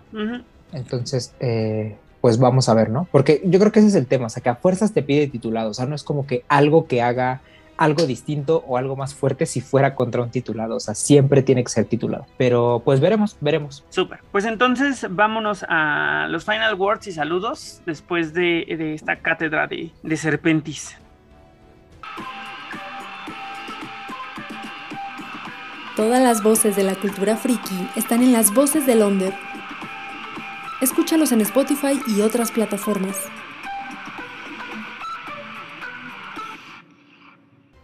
Carlos, saludos y cuáles serían tus final words respecto a esta disciplina tan interesante, tan profunda y de repente tan estratégica. Pues creo que me mantengo en la misma posición. Creo que es una carta, una carta, una disciplina que tienes que elegir lo que te sirve, ¿no? Y hemos visto que obviamente no hablamos de las cartas que ni caso tiene hablar de ellas. Y de las que hablamos, pues depende cómo sea tu estructura de mazo, ¿no? Cómo lo quieras hacer, para dónde lo quieres llevar. Hay muchas cartas que te pueden servir bastante. Hemos visto también muchos mazos, como cuando hablamos de Eternal Mask, con la que te permite multiactuar. O sea, te permite flexibilidad teniendo vampiros, que también la crit te ayuda bastante. ¿eh? Hay setitas que son espectaculares, que te permite la facilidad de llevar la sinergia perfecta con ellos. Entonces yo creo que pues también eh, pues hay que probarlos, ¿no? Así como le pasó a Luis que se enamoró del Serpentis, pues yo creo que hay gente que a lo mejor no la juega tanto que toda la consigues en try true. Y el aquí lo puedes testear, aunque sea una disciplina que ya no va a seguir. Pero creo que Betes te ha permitido jugar con cartas que tienen 25 años de antigüedad. Y creo que Serpentis no va a morir en juego. Va a morir en que se siga produciendo por ya sabemos por el, todo el lore que hay de B5, pero es una disciplina que creo que seguirá ahí, como las que ya han quitado y lamentablemente el Quietus, pues ahí, ahí ah, hablamos de otra cosa, ¿no? Pero Serpentis sí, sí, sí, sí, síganla jugando y haga, armen mazos que tienen, pues todavía tiene mucho que dar Serpentis. Y saludos, pues saludamos igual a todo el círculo interno, ¿no? Nacido en Garú y Juárez Bainay. A Lalo que creo que se fue, nos fue a Torpor o anda por aquí. Si anda por aquí, pues yo creo que ahorita viene, pero se fue a hacer este descender a la oscuridad, ¿no? Pues, haciendo un vuelo a la sombra. Y, y bueno, nada más. Que estoy en la. Estoy asqueado de ustedes tres. Ya apareció. y creo que nada más sería eso. Perfecto, Carlos. Pues muchas gracias por acompañarnos una semana más. A ver, Lalo, más allá de asqueado de nosotros tres, ¿cuáles serían tus final words? Y si quieres mandar saludos. Eh, claro que sí. Este. Es que eh, me, me- me- sentí, así como Indiana Jones cuando cae en el templo y está alrededor todas las serpientes, así me sentí el día de hoy, totalmente. Fíjate que yo creo que mm, no soy fan del Serpentes, siendo, siendo honesto, no soy fan. Sí reconozco que hay una... Y porque además también creo que sí yo he padecido mucho más. Nunca he, he armado un mazo de, de setitas ni menos de serpentis. Mm, como ya reitero, no soy fan. Sí, sí lo he padecido mucho desde... Saludos a Julio, por supuesto, por, por supuesto, con con sus mazos de serpentis. A Yago también, que como lo padecí, curiosamente con un mazo de, serpen, de serpentis con gangrels, como padecí su mazo también. O sea, sí he tenido muy malas experiencias con, con serpentis. Entonces, sí, hace, sí es una disciplina que hace unas cosas horribles y que te hace padecerlas. Y lo que, y lo, y lo que eso sí es que efectivamente te exige mucha, mucha mucha astucia y mucha creatividad al momento de, sortearla, porque efectivamente como ustedes ya se dieron eh, a la tarea de, de, decir todas las cosas que, todas las posibilidades que tienen, por eso también eh, tienes que hacer pensar muy bien cómo te enfrentas a los mazos de serpentis y a los mazos de, de setitas, ¿no? Creo que siempre son un reto, o sea, siempre son un reto en mesa, está padre, está padre que haya una disciplina que te exija eso dentro del juego. Creo que no es la única, pero sí, sí, sí, sí tiene su característico sabor muy, muy particular, ¿no? Que como todo, hay quienes los gustan y, y a quienes, pues, de plano, como que no, no nos interesa demasiado, entonces está chido.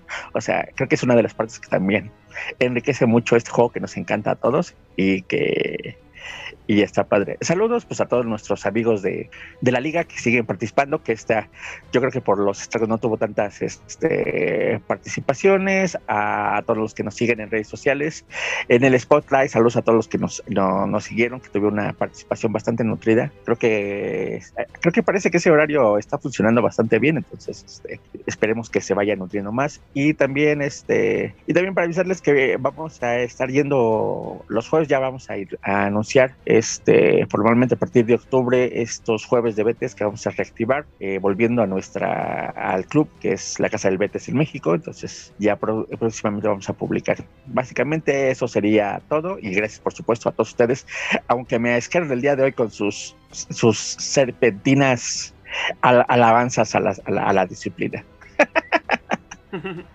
Muchas gracias por acompañarnos una vez más, Lalo. Sí, notamos que estabas un poco como en un nito de serpientes, notábamos tu incomodidad. Eh, Luis, por favor, final words y saludos. Si es que queda algo más que decir, porque notamos el nivel de fandom.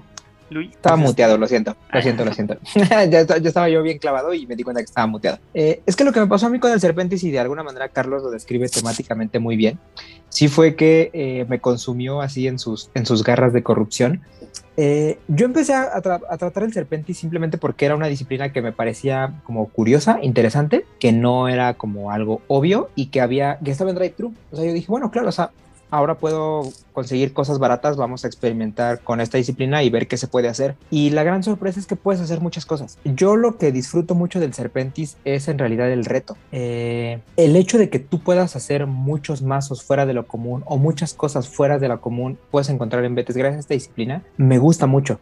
Y el estar trabajando en un mazo o sea, como que dedicarle su tiempo, pulirlo para sacarle el máximo provecho, me gusta mucho también. Y, o sea, yo creo que además la cereza arriba del pastel es que nunca acabas de descubrir lo, eh, cómo jugar un mazo de Serpentis, ¿no? O sea, creo que es, es curioso y, eh, por ejemplo, lo que decía Oliver, ¿no? De cuando le sacas a la tentación que los puedes poner sobre tus propios minions y empieza a cobrar otra dimensión, sucede así.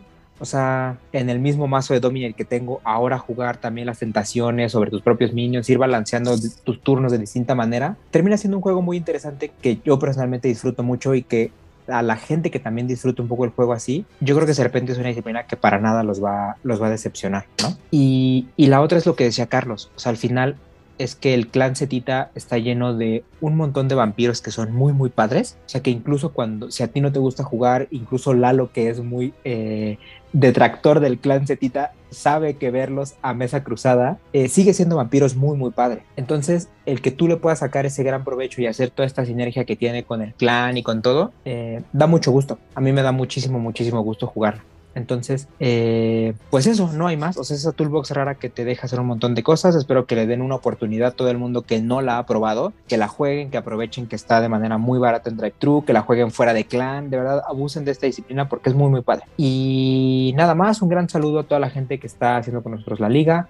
Un gran saludo a Guille, que eh, de nuevo, gracias por organizar este magnífico evento que nos reunió a toda la comunidad hispana y que siempre anda ahí dispuesto a echar una mesa con nosotros. Y nada más. Muchas gracias, Luis. De mi lado solamente, pues es que la verdad, ¿qué más decir? Creo que no es una disciplina que, desde mi perspectiva, no es una disciplina que sea toolkit, o sea, creo que en algún momento llegaron algunas cartas que de repente tenían ese aspecto, pero creo que siempre tuvo su propio sabor y sus propias intenciones y su propia razón de ser. Eh, mm, apoyar tal cual lo que dijeron Carlos, lo que dijo Carlos, lo que dijo Carlos, lo que dijo Luis, así tal cual, copy-paste de esos speech porque me parecen sumamente acertados. Eh, y recordarles que si bien los editas tienen serpentis, por ahí hay otros vampiros a los que, también los tienen y que pueden hacer cosas más locas debido al spread de disciplinas, ¿no? Recordarles a todos, eh, bueno, no, saludos, saludos, eh, a la gente de Juárez by Night, a Aidan Rodríguez hasta el cenicero, que en una de esas pronto regresa, esperemos que sí. A la gente de Tras Bambalinas, a Víctor y a Alfonso que nos escuchan